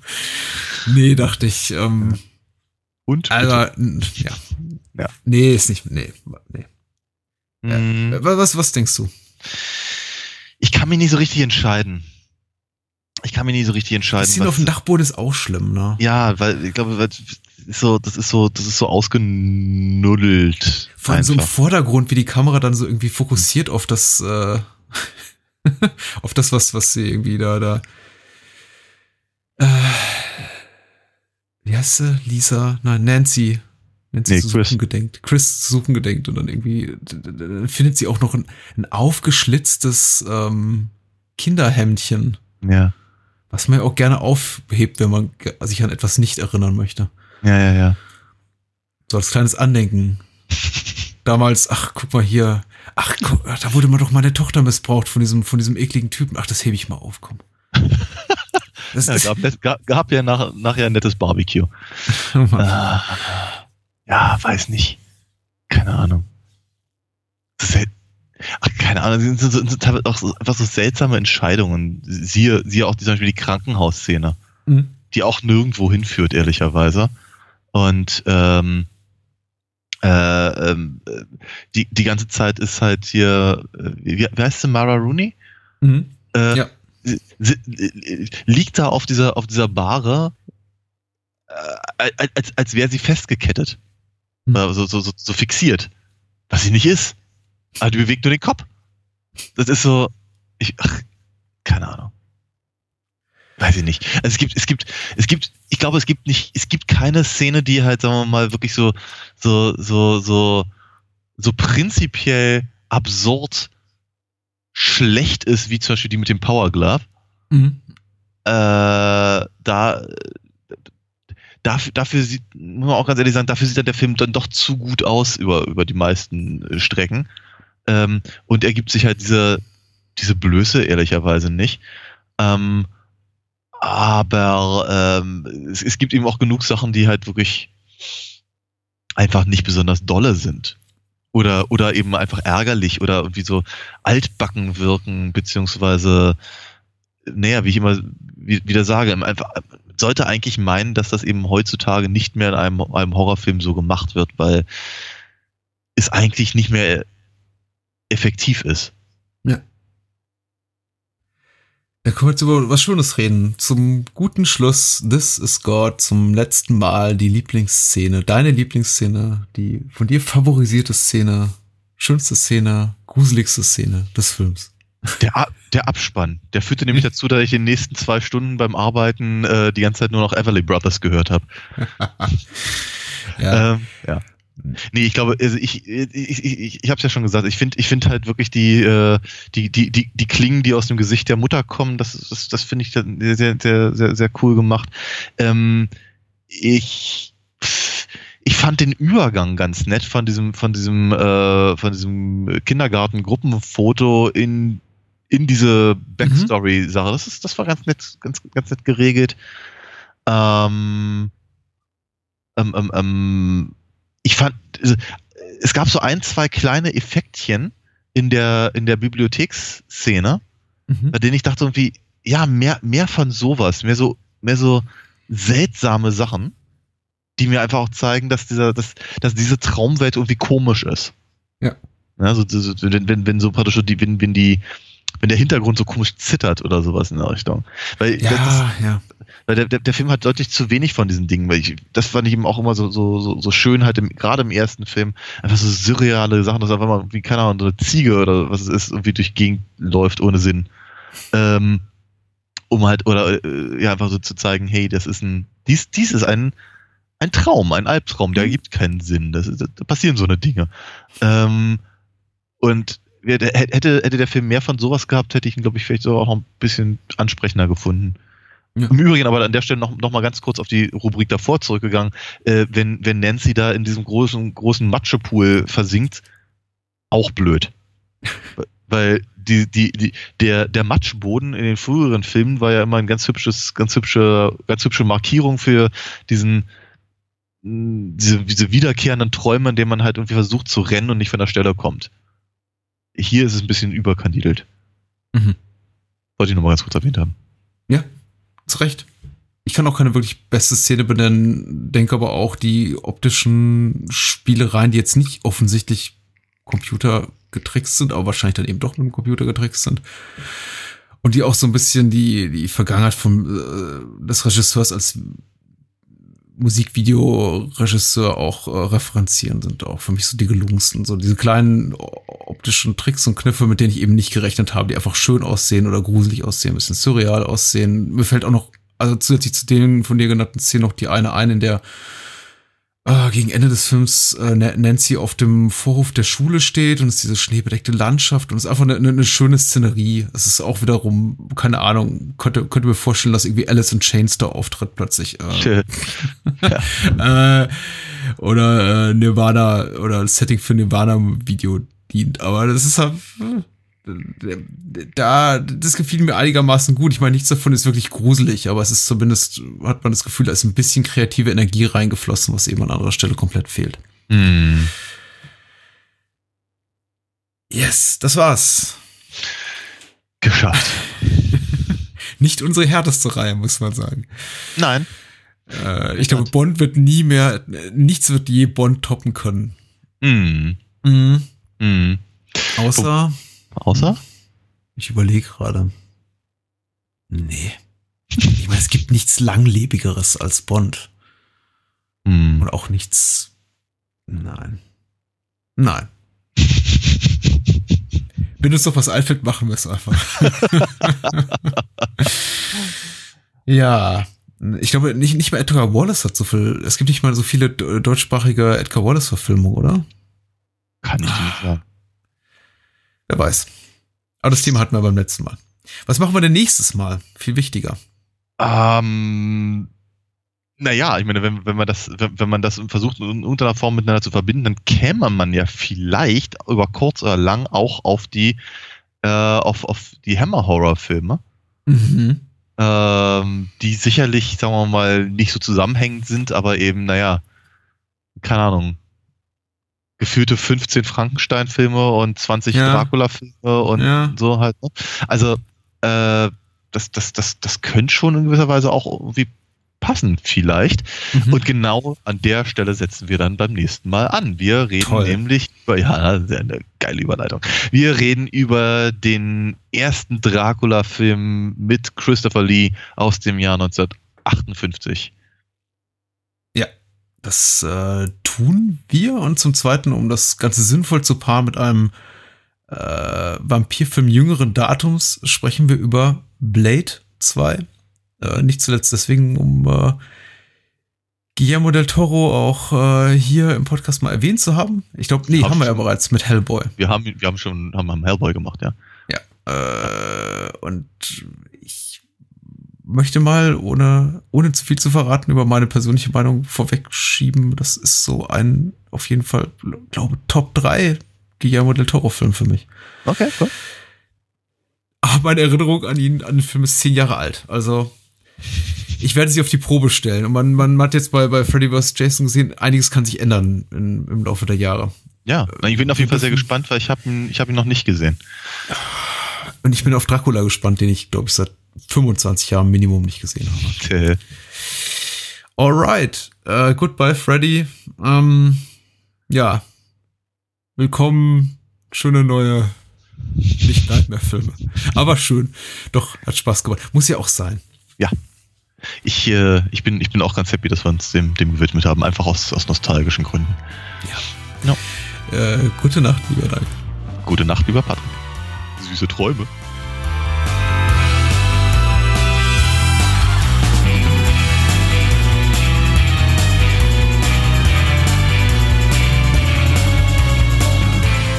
Bahnhofskino. Wollt ihr mehr von uns lesen oder hören? Natürlich sind wir auch bei Twitter und Facebook vertreten. Schickt eure Filmwünsche oder Feedback an patrick.bahnhofskino.com. Und unter alinafox.de findet ihr alles zu den Comics und Hörspielen rund um Daniels Meisterliebin. Vielen Dank fürs Zuhören und adios.